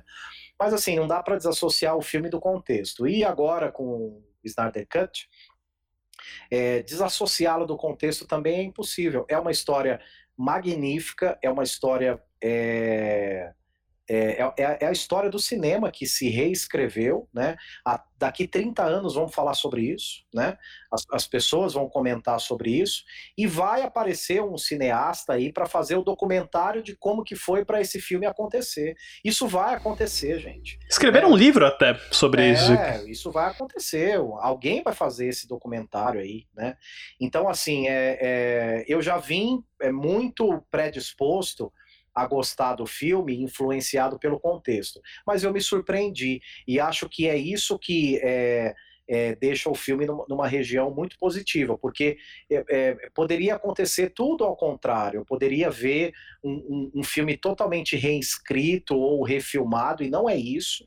Ele é o filme do cara, ele está ali, é, é, foi mantido a identidade do cara, a história é a mesma, e ele trouxe takes e e alternativas e, e profundidade ao que nós não tínhamos acesso. Aquela luta, gente, aquela luta inicial da Mulher Maravilha, para mim já valeu. Nossa, sim. valeu. Sabe? Então, é, eu amei o filme. É, é, um filme de nicho, não é um filme para todo mundo. É, é, um filme é, épico da, da, da, DC, no bom e no mau sentido, né? É, e eu, eu acho, acima de tudo, a história muito bonita eu acho que ele merecia, nós merecíamos, a indústria é, merecia isso, e fico muito feliz, para finalizar, fico muito feliz que no final das contas, meu Deus do céu, puxa vida, o saldo é muito positivo. É isso. É, eu, eu, eu, eu, eu tenho que trazer aqui, tudo isso que você falou, é uma coisa que tem que ser levada em conta mesmo, que é essa coisa do, do, do contexto histórico desse filme, porque tem uma coisa que muita gente. A, a, tem, tem gente até que falou assim: ah, mas veja só, essa piadinha então não era do Whedon, era do Snyder. Esse filme, esse filme que a gente recebeu de 4 horas e pouco, ainda é um filme feito sobre aquela pressão. Olha, BVS foi mal, é, foi, é, não foi bem recebido. Né? Então, é a primeira vez que a gente consegue ver o reflexo do que é o BVS não foi bem recebido. Né? Então, tem essas piadinhas que nem eu, eu, eu torci muito para não ter aquela. Eu odeio aquela cena que, o, que eles se encontram depois do, do avião tal. Aí tá o sinal do Batman no céu assim. Aí o Flash. Ah, o seu sinal lá. perdão, o sinal do Batman, não sei Cara, eu Cara, podia jurar que essa cena era do Joss Whedon. Podia jurar alheia. que era do Joss é, Whedon. Eu jurava que essa cena era do, do Joss Whedon. Mano, é horrível a cena, é horrível. O... Todas as coisas de identidade secreta no final lá. Cara, o Clark Kent de, de sem óculos com os caras fazendo a mudança na casa dele lá. Ah, você pagou Nossa, a, é verdade, a construtora? não, não comprei, comprei um banco. Falei, cara, não precisava. É, é, mal planejado, só que aquela coisa. Isso foi em resposta a uma época de, de Vingadores era o sucesso. Né? Mas é que tá, Herbert. E... Todas essas é. piadinhas, para mim, estão muito melhor inseridas do que no Joss Whedon. Sim, sim, sem dúvida. Sem dúvida. Agora, o, o, o que eu achei da, da experiência completa é o seguinte. É, uma coisa que eu também levo muito em conta. Eu cresci com, esse, com esses caras, com esses personagens em quadrinhos. Então, quando ele me apresenta um filme de quatro horas, em que é tipo, eu vou seguir a Mulher Maravilha atrás do Cyborg. Só que ao mesmo tempo eu entendo que o Alfred tá fazendo alguma coisa com o Batman. Cara, isso era muito edição 175 do, do Liga, Liga da Justiça, que continuava no Superman 162. E aí você, sabe, era um, é um negócio que eu é. curtia muito de ler. Era uma, essa mistureba gostosa de, de situações de heróis. E esse filme me fez ter nostalgia. Então, assim, por mais que eu adore o Batman vs Superman porque eu vi o gibi ganhar vida, que eu gostava, eu senti com Liga da Justiça finalmente um filme de gibi, entendeu? Um filme de quadrinhos, cara. Um filme de que super-heróis mereciam ter. Né? Eu, eu, acho eu, que até a divisão. É o... ah, fala, fala. A divisão em atos do filme, né? Hum. Aqueles seis, seis partes, é. ela é muito mais voltada ao, ao, lance do quadrinho do que, tipo, um filme do Tarantino que divide em capítulos, por exemplo, sim, sabe? Sim. É uma coisa quase não. como se fossem edições de uma minissérie. É, não, a, a, até os títulos, cara. O primeiro título lá, não conte com isso, Batman. Cara, puta nome de edição, sabe? É. e o, o. Mas e, isso é uma coisa que eu gosto muito nesse filme, é uma coisa que me trouxe arrepio com esse filme. Foi tipo, cara, eu vi um filme de quadrinhos ganha vida, entendeu? Eu acho que eu acho que esse filme conseguiu passar para mim aquilo que a galera que, que viveu mais com o mar. E eu também vou ser sincero, eu senti um pouco disso quando eu vi o primeiro Vingadores, a primeira vez. Você fala, pô, mano, é, é os caras, né? Os caras ganhando vida, é, um, é o, o Capitão América falando, não, o Hulk esmaga, não sei o que, tal, tal, tal, e passando missão, que nem no gibi e tal. Eu senti que eu, eu tava vendo uma série de TV com Vingadores, mas tudo bem, eu ainda é, não, gosto é muito é daquele pra filme. Caramba. O primeiro Vingadores é feio pra caramba, mas o. É, Joss Whedon, né? É, Joss Whedon, olha o Joss Whedon aí de novo. Mas o Liga da Justiça é isso. Pra eu sair com um saldo positivo dele, né? Lógico, eu quero entrar mais a fundo em algumas partes, mas, o, mas no todo, assim, foi a experiência que me deu o, o, o positivo de que, tipo, beleza, é o mesmo filme, só que melhor, entendeu?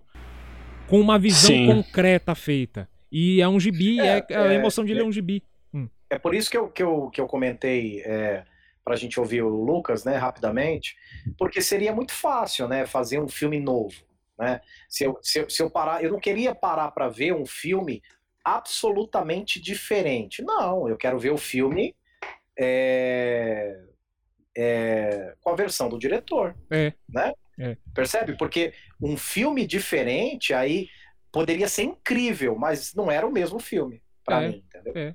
é isso. Vai, Lucas, eu... desembucha, desembucha. Lá vem. É... Caras, eu, eu gostei bastante do filme também. Eu não, eu não esperava tanto. Quando começaram essa campanha do Snyder Cut, eu não tava botando muita fé no filme em si. Tipo, eu, eu não duvidava de que talvez pudesse ser ruim, sabe? De que eles não queriam lançar.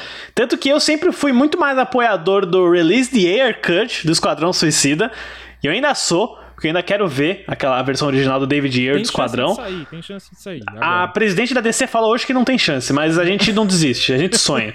é... mas vendo esse filme eu fiquei surpreso porque eu consegui ver tudo que eu não gostava no BVS ainda tá aqui, mas eu senti que é um Snyder muito mais conectado com quem ele é de verdade, sabe? Não com o que ele tentou fazer no Homem de Aço no BVS. É o Snyder do 300 para mim, cara. É o Snyder, assim, arte gráfica, quadrinho graphic novel. É o Snyder do Watchmen também.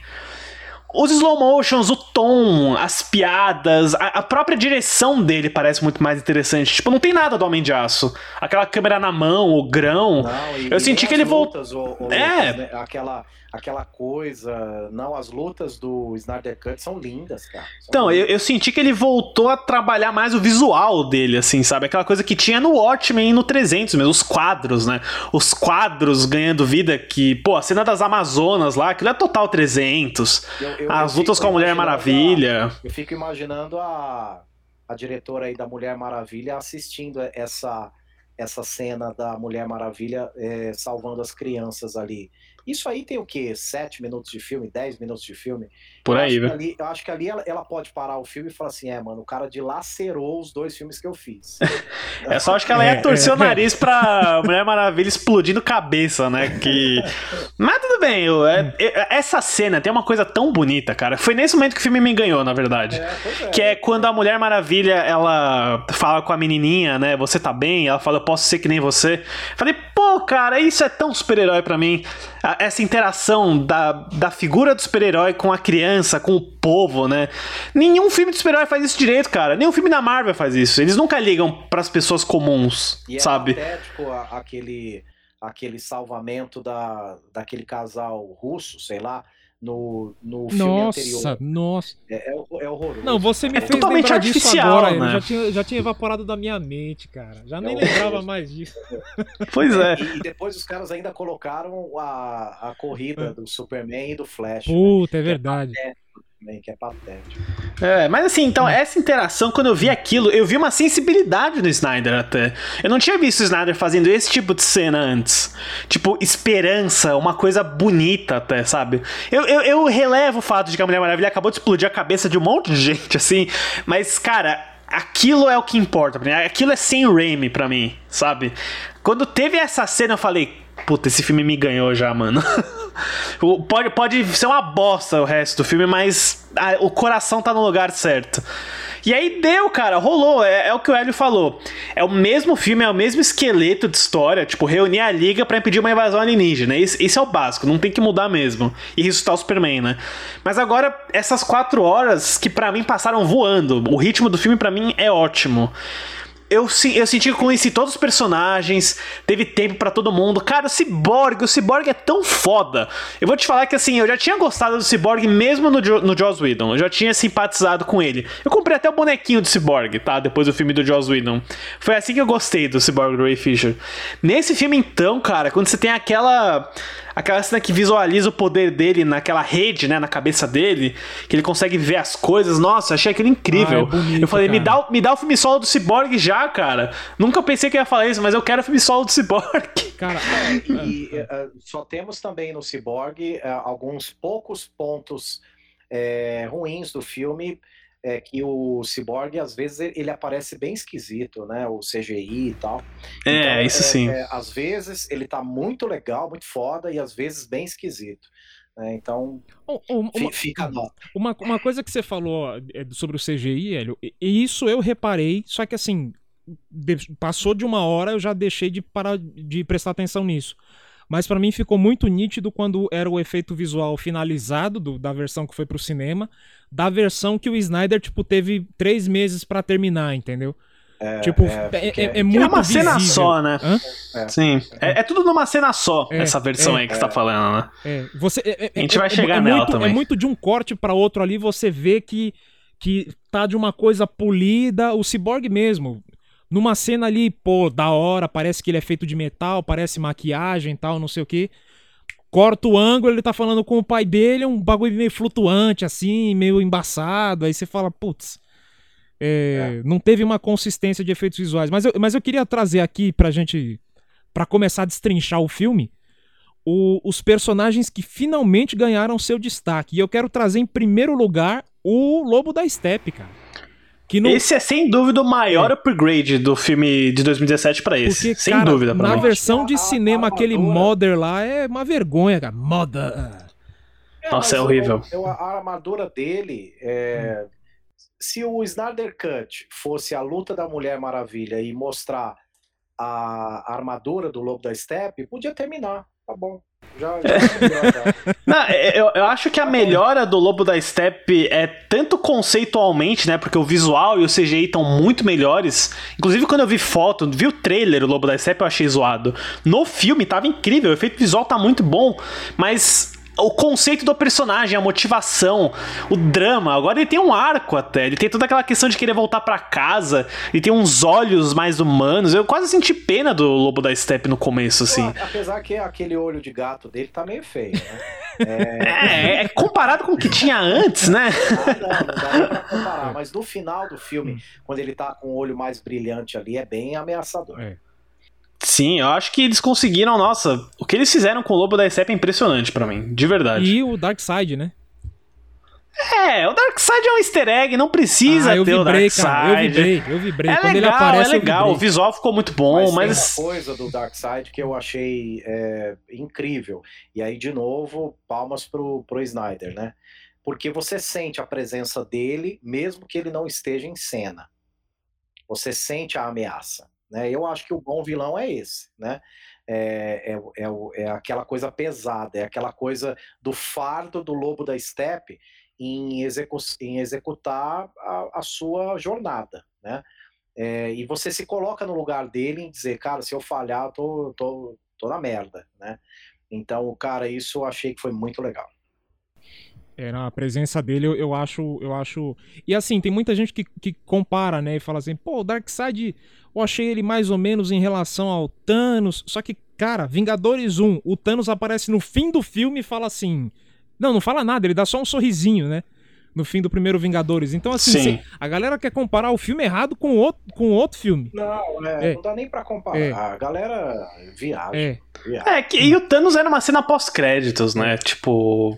O, o, problema de você colocar o Darkseid nesse filme é que ele ele aparece em alguns pontos da trama, mas eu não tenho nada contra o fato do Darkseid aparecer naquela cena de batalha incrível dos deuses lá, Pô, que mostra gostei. a antiguidade. Aquela Não, cena eu achei e excelente. Cena final ele aparece, né? Mesmo ali no portal ali e tal, ele tá presente, né?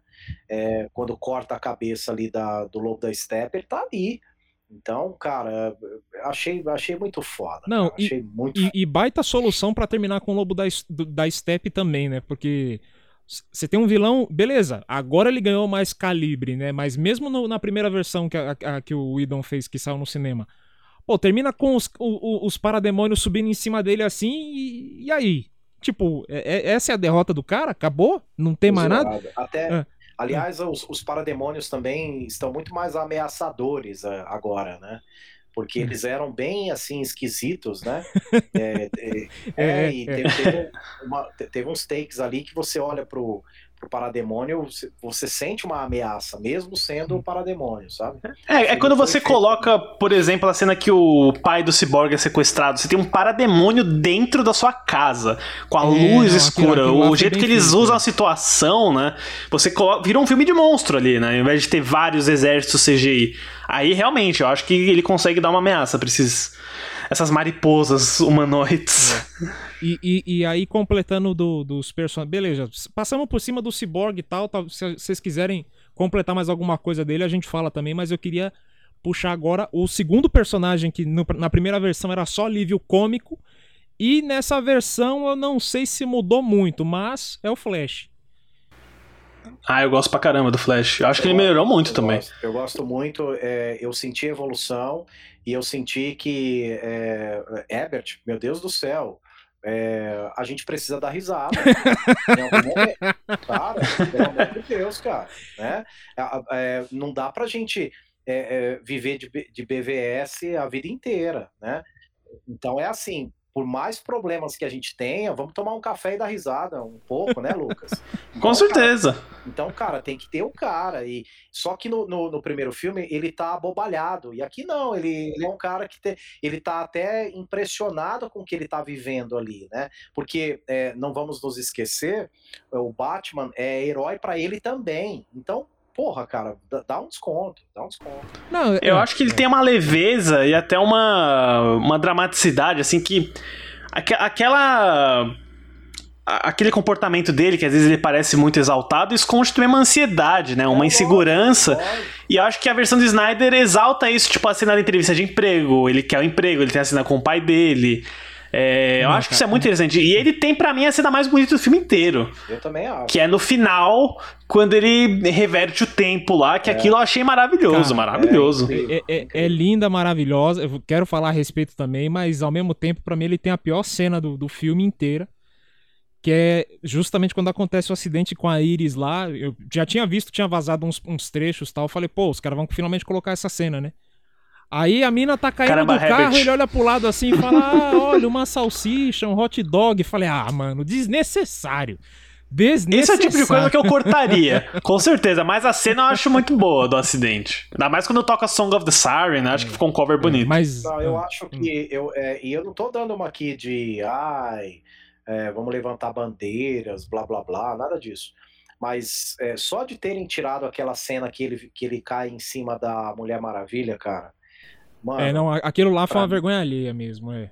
cara, aquilo foi vergonhoso. A própria Gal Gadot não quis gravar. Eles tiveram que gravar com uma dublê de corpo. Zoado, cara. Aquilo foi zoado. Não, é. é- E o, o Joss Whedon fez essa mesma piada no Vingadores, é, Vingadores dois. Era de Ultron quando o Ru- é. quando o Bruce Banner cai em cima da Viva Negra. O que, que, que o Joss Whedon tem na cabeça, né, mano? Puta que pariu. Eu, eu, eu, eu- acho que ele acho que ele gosta de chegar perto do peito das minas. Acho que é, é, é uma tara da cabeça dele. Ele fala: Não, vou fazer o personagem cair que eu, eu me sinto ali. Às vezes o cara tem Não, o Joss paranoias. Whedon. O, o Joss Whedon é um cara tóxico e abusivo mesmo, como muita gente falou, né? Mas. Ainda bem que eles conseguiram tirar essas coisas do filme. Sim, sim. Não, mas, mas Lucas, agora eh, abrindo espaço do, que você citou aí, cara, que eu acho que vale a pena a gente dizer, porque isso pode ditar muitas coisas dos filmes da DC daqui pra frente, que é aquela coisa do, do Flash ter conseguido voltar no tempo, porque, olha, sendo, sendo é, pontual com o que aconteceu, na hora que, o, que a- as, as três caixas mães se alinham e o Cyborg fala, já era, né? Já, já não dá mais. E o Batman cai, tipo, desesperado lá do. do, do atrás, tentar fazer alguma coisa. E tudo explode. Eu falei, eu falei, não acredito. Falei em voz alta, falei, não acredito. Que os caras é, é, fizeram isso. Porque é, é, filme de herói, você quer que tudo saia direito tal. Vai, não, eles vão salvar o dia, lógico. E aí o Flash volta no tempo. Cara, que, que loucura! Desde é, Superman 1, hein? A galera fala muito que o Cyborg é o, é o principal, blá blá blá. Não, eu acho que é o Flash mesmo. Porque se ele não volta no tempo ali, todo mundo ia morrer.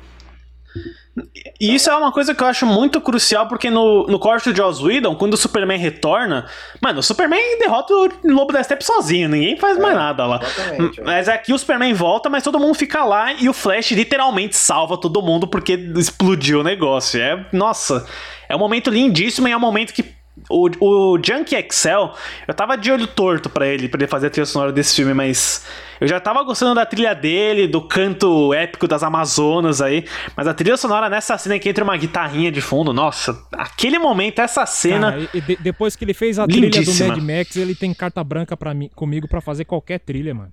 Qualquer trilha. É que ele fez a trilha do Mad Max e seis anos depois ele não fez nada de preste, né? mas é... Só Mad Max não, também. Mas, é, mas o cara tem carta branca comigo. Mas esse negócio aí do, do Flash, eu acho que. Beleza. Sabemos que o Michael Keaton vai voltar tal. Mas para mim agora, eu consigo ver. Finalmente eu consigo olhar o Ezra Miller aí e falar: não, beleza. É, você consegue segurar um filme do Flash com várias eu linhas também. do tempo tal. Porque antes eu tinha minhas dúvidas sobre o cara, mas agora eu, eu entendi o personagem. Saca? De novo, eu, eu, eu ah, acho que ele não quero, precisa ser tão cômico, mas. Ver, eu, eu quero muito mais ver o filme dele do que do Aquaman, por exemplo. Ah, ah eu, eu, cuidado. Eu, eu, defendo ali. Território, território perigoso. que, aliás, que, aliás é, vou ser polêmico. Eu acho que se teve um personagem que teve um downgrade, foi ele. É, eu concordo. tudo bem, não dá para ter um downgrade, porque é aquela merda lá, né? Mas assim, ele não teve evolução alguma. É isso. É que assim, o problema é que a, a, maioria das cenas do Aquaman nesse filme são para preparar terreno para um filme que a gente já assistiu. É, então, quando a gente vê aquelas cenas lá na bolha de água, é tipo, tá, eu já sei da mãe dele, eu já sei do Vulcan, eu já sei, eu já sei. Então, não agregou em nada, só agregou o Jason Momoa tirando a camisa no porto por cinco intermináveis minutos. É, é. Que para mim é o tipo de cena que não funciona, que é tipo. Que, que, que aliás, é, eu vou falar uma coisa, Lucas e Ebert, é... acho que vocês não fizeram isso, eu acredito eu fiz o meu corte do filme. What? Eu fiz, eu fiz o meu corte do filme.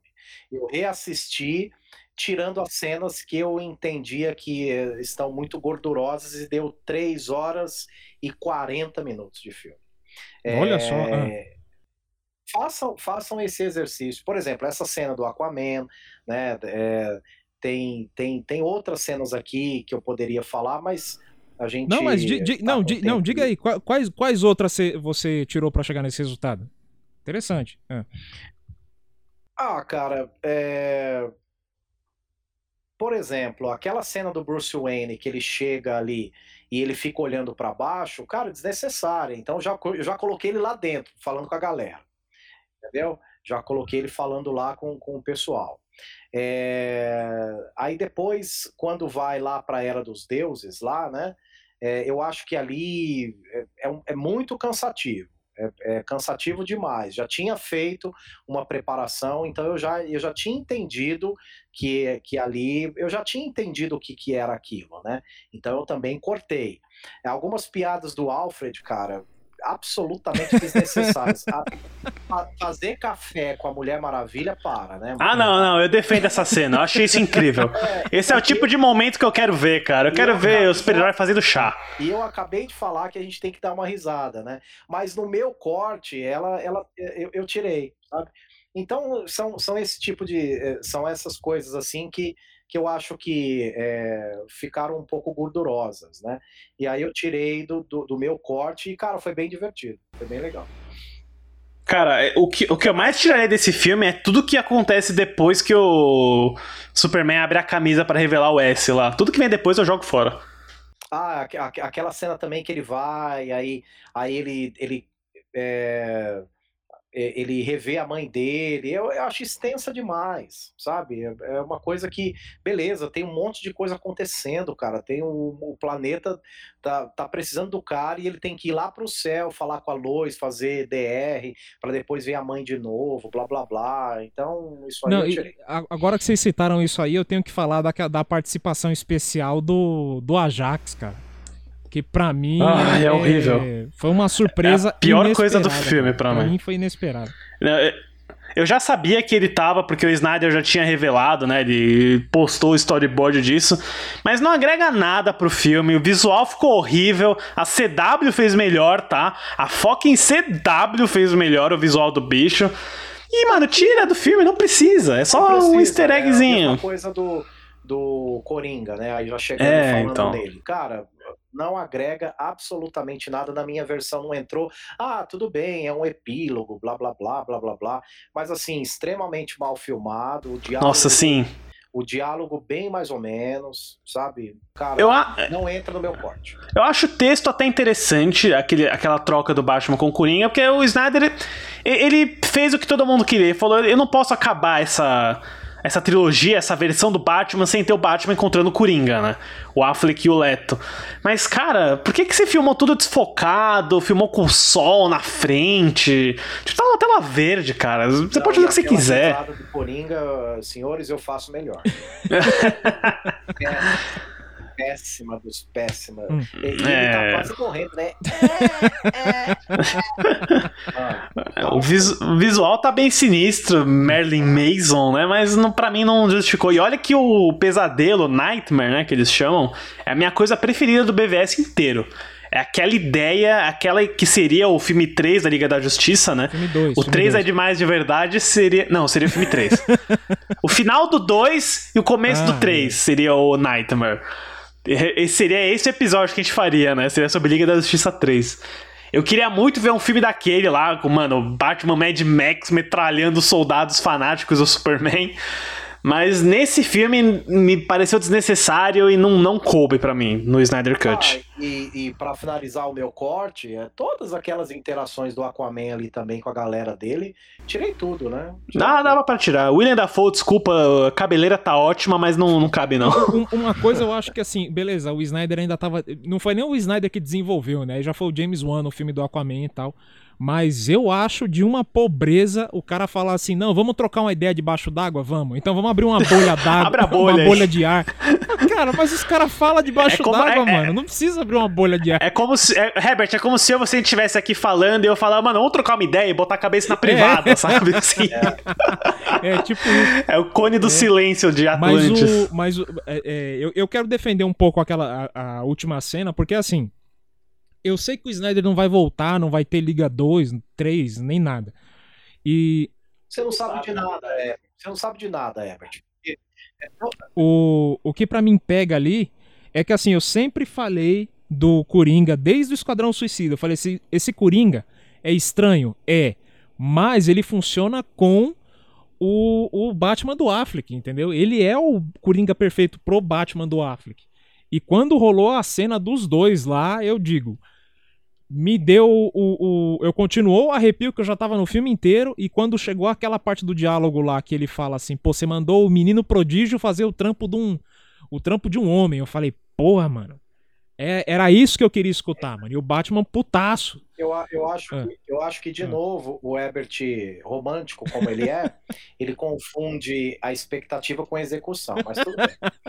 Então, eu queria ter me empolgado, porque o texto eu acho bom mesmo, mas a execução tava horrível, cara. eu falei, por que, que ele tá feio, desfocado? concordo, beleza. O, o, Tá o. Snyder, ele mesmo filmou, né? Não teve diretor de fotografia nem nada. Ele queria filmar na casa dele, pelo que eu li na entrevista. Ele trouxe o Flash. O Ezra Miller tava filmando Animais Fantásticos 3. Hashtag se preparem, né? E o cara tava lá em Londres e a equipe do Animais Fantásticos ajudou a gravar Nossa, o, dire- Ezra Miller numa tela Harry verde. Potter tem uma ponta no. dirigiu a cena do Flash. Do... Pra, pra É só a essa- cabeça pra dele, né? essa cena aí, o, a bateria do iPhone acabou, é, a DSLR não funcionou. E acharam um Android jogado lá e falaram, vamos, vamos filmar aqui pra entregar essa porra. Mas agora, gente, é, é, é, eu tô tentando trazer um pouquinho essa monstruosidade de filme no, contexto do nosso podcast aqui. Como terceira parte, vocês acham que ele funciona como terceira parte ou ele é uma coisa totalmente isolada? Ele é tipo, ou ele é primeira, funciona melhor como primeira parte? Eu, eu para mim, né? Eu acho que o que não funciona é, são os outros é, os outros dois anteriores. Logo, ele, eu acho que ele é uma primeira parte. Eu acho que ele é mais uma primeira parte do que um, do que um, um, um fechamento de um ato, porque é, pelo menos o Snyder queria fazer isso, né? Começa no Super-Homem, vai para o Batman vs Superman e chega nesse. Mas eu acho que não, eu acho que ele é o começo, né? De, por isso que, que faz sentido para mim, é, não concordo com o Ebert, porque é, é, todo ninguém achava que esse filme ia acontecer e tá aí, gente. A gente não pode falar que é, nunca vai acontecer nada. E isso simples, é, galera, quando envolve dinheiro, galera, é. os servidores da, do, do HBO caíram, tá todo mundo falando bem do filme. Agora vai dar uma caidinha, beleza, normal. Mas gente, nós estamos num saldo absolutamente positivo. E principalmente por aquilo que o Lucas disse, do multi multiverso, né? Os caras não têm, não têm preocupação com nada. Os caras podem ter o Joaquim Fênix, pode ter o, o Jared Leto aí, pode ter um Ben Affleck, pode ter o, o Vampiro. Pode, galera, todo mundo pode tudo agora, gente. O que manda é dinheiro. Tem dinheiro, tem expectativa e público, pode acontecer, por que não? Entendeu? Então acho que para mim funciona como um primeiro ato, pode nunca acontecer, mas eu acho que para mim ele é mais um primeiro do que um terceiro filme. Eu acho que se ele terminasse com o Superman lá abrindo a camisa com o S e não tivesse nada daquelas coisas do caçador e não sei o que, daria para eu considerar ele como uma conclusão. Uma conclusão com possibilidade de seguir em frente. Igual o final do Cavaleiro das Trevas ressurge, sabe? Que é um final, mas você deixa a porta aberta ali pro, pro Robin, né, assumir o manto. Mas assim, eu, eu, acho que ele é mesmo uma primeira parte. Então, essa trilogia é uma grande fraude, senhores. É uma é, fraude. É. é porque, Lucas, você sabe que ele tinha domínio total para fazer o fechamento. Ele, ele, é, gente, o próprio Snyder não fez fechamento.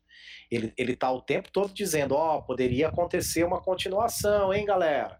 Vamos pensar esse universo aqui, vamos pensar essa possibilidade aqui. Se ele quisesse fazer um fechamento, ele tinha feito, ele não fez.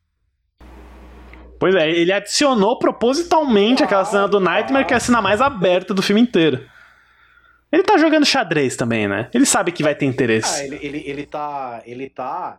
É... Galera, estamos aqui, né? Tipo, é, é, todo mundo fala tudo, né, Lucas? Ai, não vou fazer mais filme com, com os caras. Galera, é, é, é de novo, né? dinheiro é dinheiro, business é business, e é o seguinte, o Joaquim Fênix chegou o tempo todo falando aí, não, não vou fazer mais, não vai existir Coringa 2. Gente, vai existir, pode ser daqui 10 anos, mas os caras vão fazer. Vai, com certeza. Um bilhão de dólares para aquele ah, filme impossível. É, é, não, isso, é, em relação a, a business, eu acho que vai rolar aquela coisa. Se ainda vai ser a visão do Snyder, se é o Snyder que vai querer voltar, é uma outra coisa. É mas o, mas eu, eu acho que talvez role uma conversa ou outra lá. Em relação a isso, ok. Aí eu, eu dou o braço à torcida. A galera olhar assim e falar: olha, a galera quer que continua o, a vibe da, da, Liga da Justiça. Aí, ok, eu acho que é uma boa conversa. Mas o Snyder voltar, eu acho que porque. Porque eh, na cabeça dele se misturou com uma coisa muito pessoal, né? A época em que ele. A visão dele não estava sendo respeitada e ao mesmo tempo a filha dele morreu e ele estava distante. E aí eu não sei se, né? Não é que nem o Nolan, que nem o, o Nolan é o cara que eu vejo daqui a seis anos não conseguir fazer mais filme nenhum, porque ninguém quer pagar 200 milhões pra um filme é, que não tem franquia nenhuma. E ele vai falar assim: não, então, Warner, pode lançar no HBO Max meu novo filme aí. Porque ele não vai conseguir o. O, o, o... o Tenet acabou de lançar no é, HBO então, Max. Então, Tenet já saiu no HBO Max. Então, pronto, entendeu? Dobrou a, a ideia aí do, do cara. Mas o.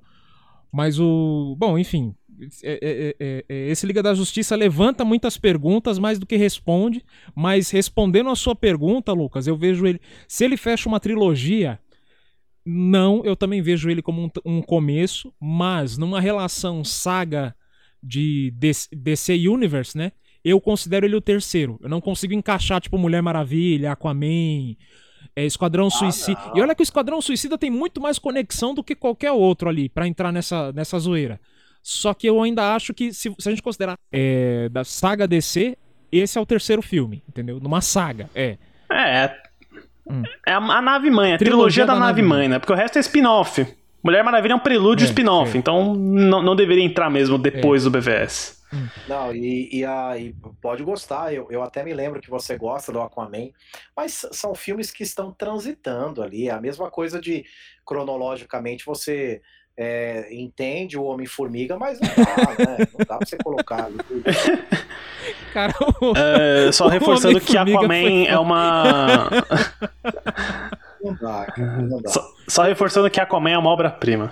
Ainda é, o melhor é, filme dessa franquia inteira pra É, mim. Pois é, o, o- agora eu tô sabendo que o Lucas. Eu não gosto, né? Eu não gosto. Mas é, eu, eu acho que é, a, a conversa é muito mais além, sabe? E aí a gente pode falar disso de um outro momento, porque eu não vejo o Aquaman no próprio Momoa. Mas é isso a gente vai falar em outro momento. Eu acho que o, Aquaman para mim nunca foi badass, né? Eu acho que a, a própria leitura do personagem para mim já começa errado. É, tem, tem, tem histórias e Então- histórias, mas, mas eu. Mas eu, eu, eu, eu, eu acho que eu sei de onde você tá partindo. Você tá, você tá vindo daquele Aquaman, o, o, o loirinho, que, que não era nem da época que ele arrancava a mão, Ah. né? Que, porque tem, tem uma época do, do gancho, não né? precisa, Ah. não precisa ser o Aquaman do, do cavalinho lá, engraçadinho e que virou meme. Mas eu nunca vi o Aquaman do Jason Momoa, cara. Né? Pode falar, é, você pode me mostrar aí, né? Eu, eu nunca vi, né? Na minha, na minha história assim de DC, eu, eu não reconheço. É, O, o Momoa poderia ser o Cyborg, cara, mas o Aquaman Ele fez teste pra ser o Batman, né? Pensou essa? Entendeu? Mas Aquaman, cara, eu, não- eu não reconheço o o personagem. Momoa nele, como mas- Batman. My man. Do you bleed? Mas agora, senhores, estamos chegando no momento decisivo. A origem da justiça que vem, na verdade, com a nossa gloriosa escala Topher Grace. Hélio, imagina que você conhece a escala Topher Grace? Não.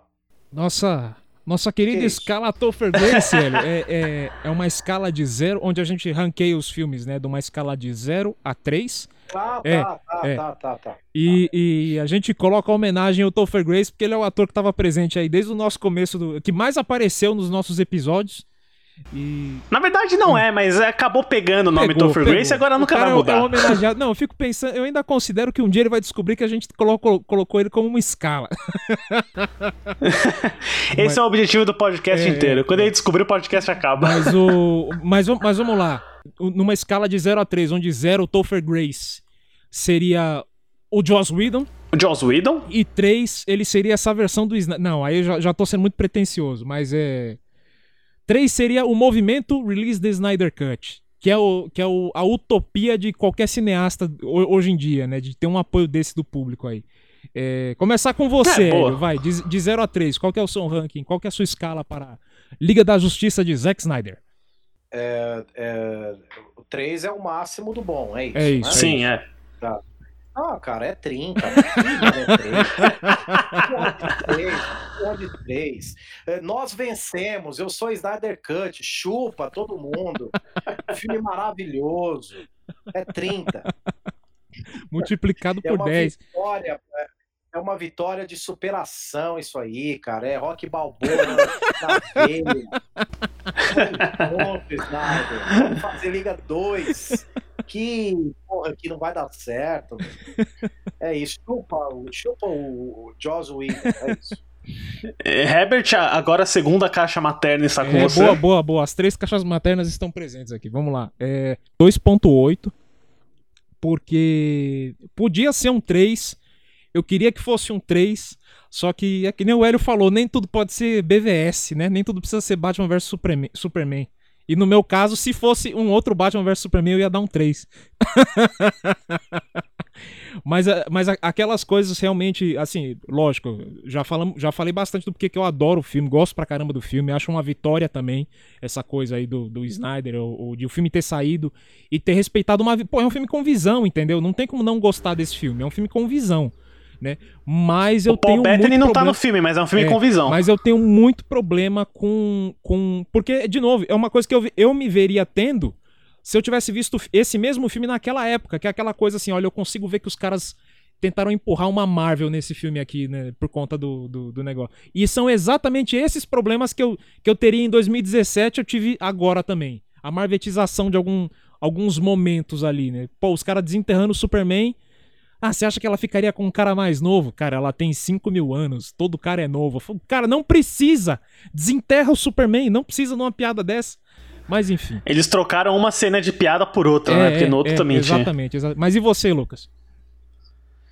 Bom, a minha nota na escala Topher Grace é 2.2. Eu acho que é um filme muito bom, eu gostei.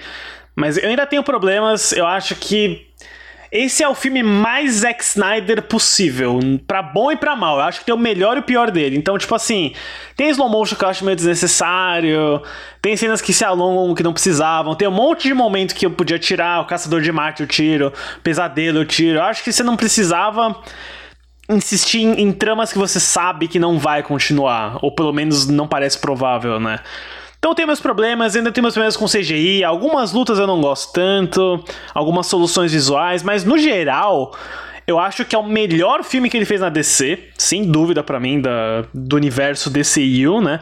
Eu acho que o trabalho dos personagens está muito bom, eu acho que o vilão funciona, o elenco tá muito mais afiado, a escala, o tom e a atmosfera estão muito melhores também.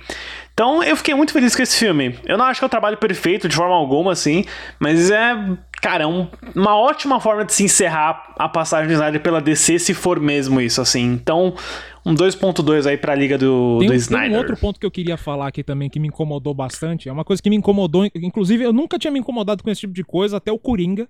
O filme do Coringa do Joaquim Phoenix, isso me incomoda nele. E me incomoda nesse filme também. A galera achar que a gente é burro com a música. Então, toda vez que a Mulher Maravilha aparece, eu não precisava de um. Um corinho lá. Puta, cara, que coisa chata. É que, Herbert, o, o Junkie Excel tá aprendendo o que, que é leitmotiv, porque ele nunca usou isso na vida dele, agora ele tá aprendendo. Eu, eu ia falar sobre isso, né? A, a trilha sonora é muito boa. É, eu, eu nem vou falar de Mad Max aqui, porque é o filme da minha vida, né?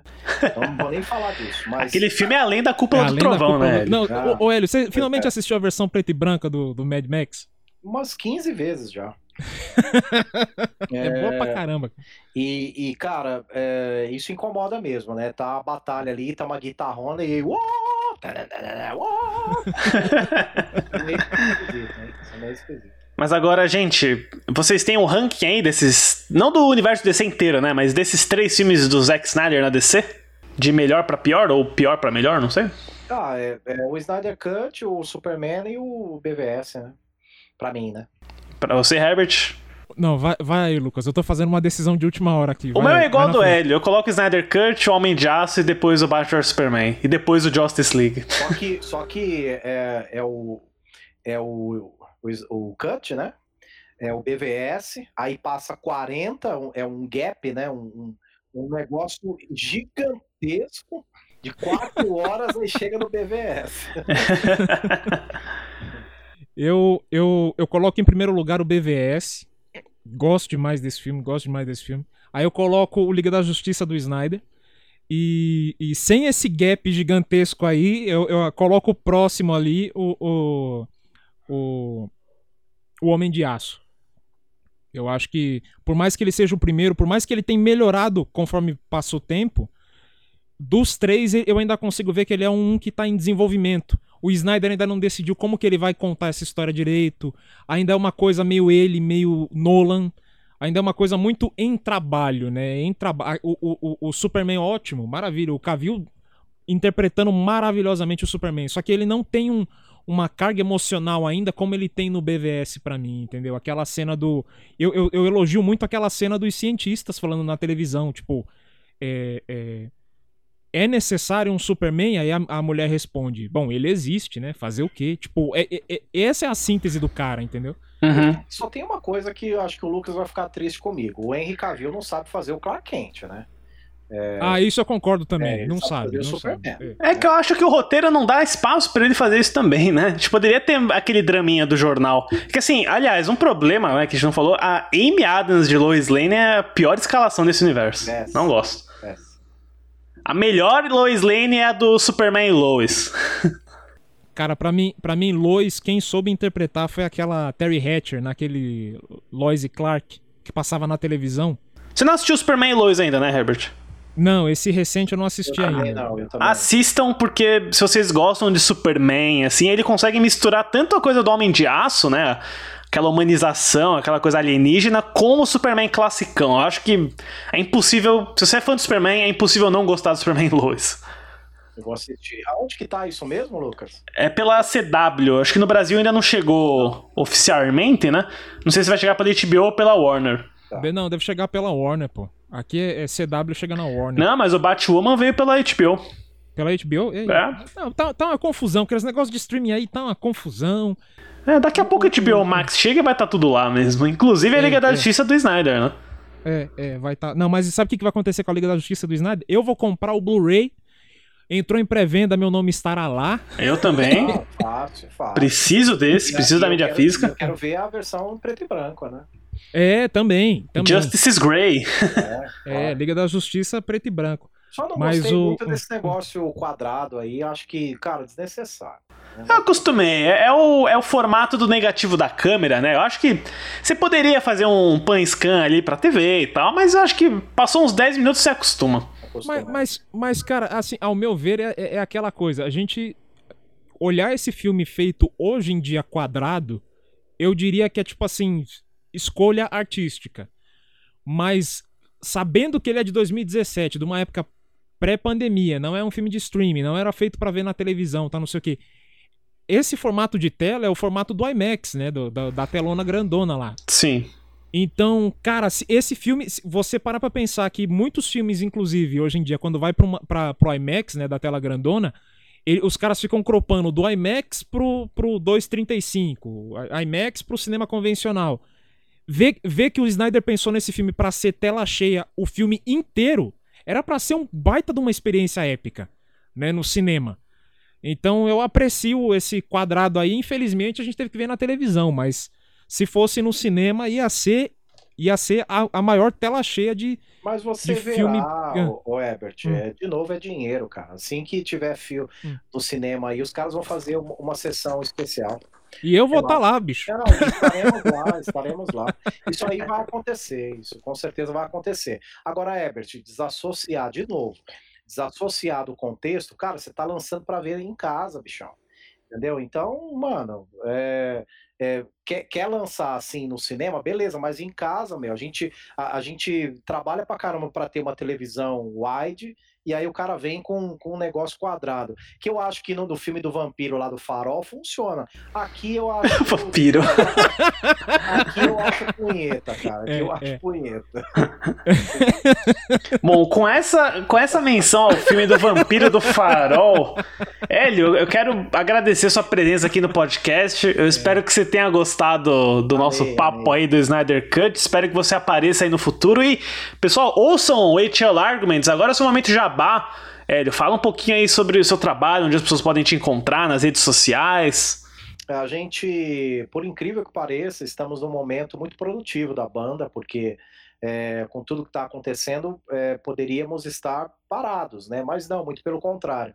A gente anunciou disco novo, o Ágora, já está sendo gravado. Nós estamos revisitando o nosso Liga da Justiça, que é o nosso disco número 2. É horroroso, né? O trabalho de mixagem que nos entregaram. E agora é, a gente está brincando de Snyder porque a gente está fazendo o nosso corte, né? Então a gente está. relançaremos o nosso disco número 2, originalmente lançado em 2013, e agora a gente vai. é, é, ganhou uma remasterização. É, de, de 10 a cada 10 dias aí a gente lança um vídeo novo no nosso canal do YouTube, que passa também pelo Instagram, tanto o meu, Hélio Music, no Instagram, quanto é, da própria banda, HL Arguments, lá no Instagram, é bem fácil achar também.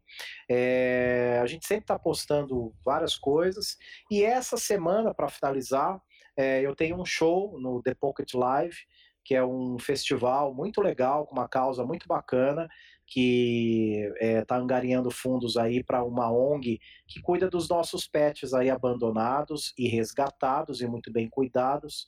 Então, além de você ver boa música, você tem é, a oportunidade de ajudar aí os nossos pets. Muito bacana. Ser, o meu show vai ser na sexta-feira, no YouTube do festival. Eu estou falando sobre isso todo dia no meu Instagram. E sexta-feira, às 20 horas, se vocês é, tiverem disponíveis.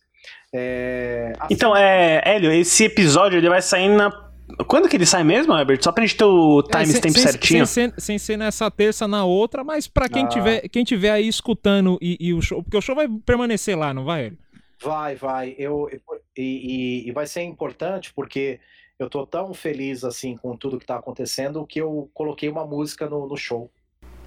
Ah, que legal. Aleluia. sim. Ale, aleluia. Ah! ah! Zack Snyder aprova, Zack Snyder aprova. For Alton, For Alton. For Alton. É. Tô brincando, mas... Pessoal, mas é isso aí. É, show agora sexta-feira. Tudo bem que o podcast vai ser vai, vai aparecer depois. Mas é, fica o convite para o Lucas e para o Herbert aí para assistir o nosso show. E obrigado pela oportunidade. Espero que vocês me convidem para falar do, da continuação do, do, do Snyder, né, da próxima Liga da Justiça é. e do Mad Max. É isso. Tem que ter a trilogia da Furiosa, aí a gente vai conseguir. Pois é, pois é. é. Mas, bom, queria também mandar um. Ana Taylor Joy, né? Ana Taylor Joy, exatamente. A próxima Mad Max aí. Sim, a próxima Mad Max. Mediania. É... Médio Furiosa. Não, aí, aí já é até pleonasmo, né? Médio Furiosa. É. Vai ser é, não. Taylor Joy com, com o Mel Gibson. Com o Mel Gibson. Pô, ok, beleza. Não, aí, aí eu quero ver esse filme. Aí eu quero ver é, esse filme. É. Mas é, Herbert, fala aí como que os ouvintes podem nos encontrar nas redes sociais. Bom, para quem aí tiver contente, não contente, quiser mandar um hashtag Snyder Cut Released, né? Porque agora já lançou, tem que fazer Snyder Cut Released. É, vocês podem mandar pro, pro arroba 13 de mais cast, tanto no Twitter quanto no Instagram. Ou se você quiser mandar aquele textão padrão, aquele agradecimento, aquele, né? Aquela. Ou, ou, até sugestões de episódios pra gente fazer, você pode mandar pelo, pelo nosso e-mail que é o podcast.3edemais.gmail.com. É isso daí. Também queria mandar um salve para os nossos amigos do Papo de Trilha, Era Uma Vez em São Paulo, Vice, Colastron, é, Plano Geral, Controle Remoto, todos os nossos podcasts parceiros aí. É. Agradecer aqui de novo ao Hélio pela presença. Obrigado Valeu, também a você, Hélio. Herbert. A gente está chegando perto de um milestone importante no nosso próximo episódio é, depois desse, né? Quase um ano, hein? Meu Deus. Quase cara. um ano, quase um ano. Mas muito obrigado aí, gente. É, e valeu, pessoal, valeu, Hélio. E uma coisa que é importante eu dizer aqui também, Lucas, é que assim, lançou o Snyder Cut, gente. É, vamos dar um suporte pro, pro lançamento, viu? Vamos, vamos assistir o filme, vamos. Para quem realmente quis, não me diga que você vai esperar sair mais barato ou quando tiver um não sei o que, não sei o que. Tem, você queria ver o negócio? Vai dar o suporte pro filme, entendeu? porque isso é fundamental num momento como esse. Né? Eu, queria, eu tinha que deixar esse recado porque eu acho muito importante a galera é, saber que não é só, ah, lançou, então que se dane. Não, lançou, vamos lá é, é, prestigiar o cara. Mas é, é isso daí. Mas eu acho que tem uma curiosidade quase mórbida nesse negócio aí, o, o Herbert. Então a galera. E, nem, e a galera não tá nem gastando com cinema, então 49 reais. Tá é, Era o preço do ingresso, né? É, pois é. é. Ingresso, estacionamento e pipoca, tá tudo aí. Você pode ver o filme várias vezes, né? E é, é fundamental pro futuro do lançamento de filmes novos no Brasil, gente. Isso é, é essa é a real. Experimenta pegar a tua esposa e filho e ir no cinema. É, com 49 reais, todo mundo vê tudo, cara. Então, saiu barato. Com certeza. Mas é Valeu, isso aí. Mas, mas diga aí, Lucas. Continua?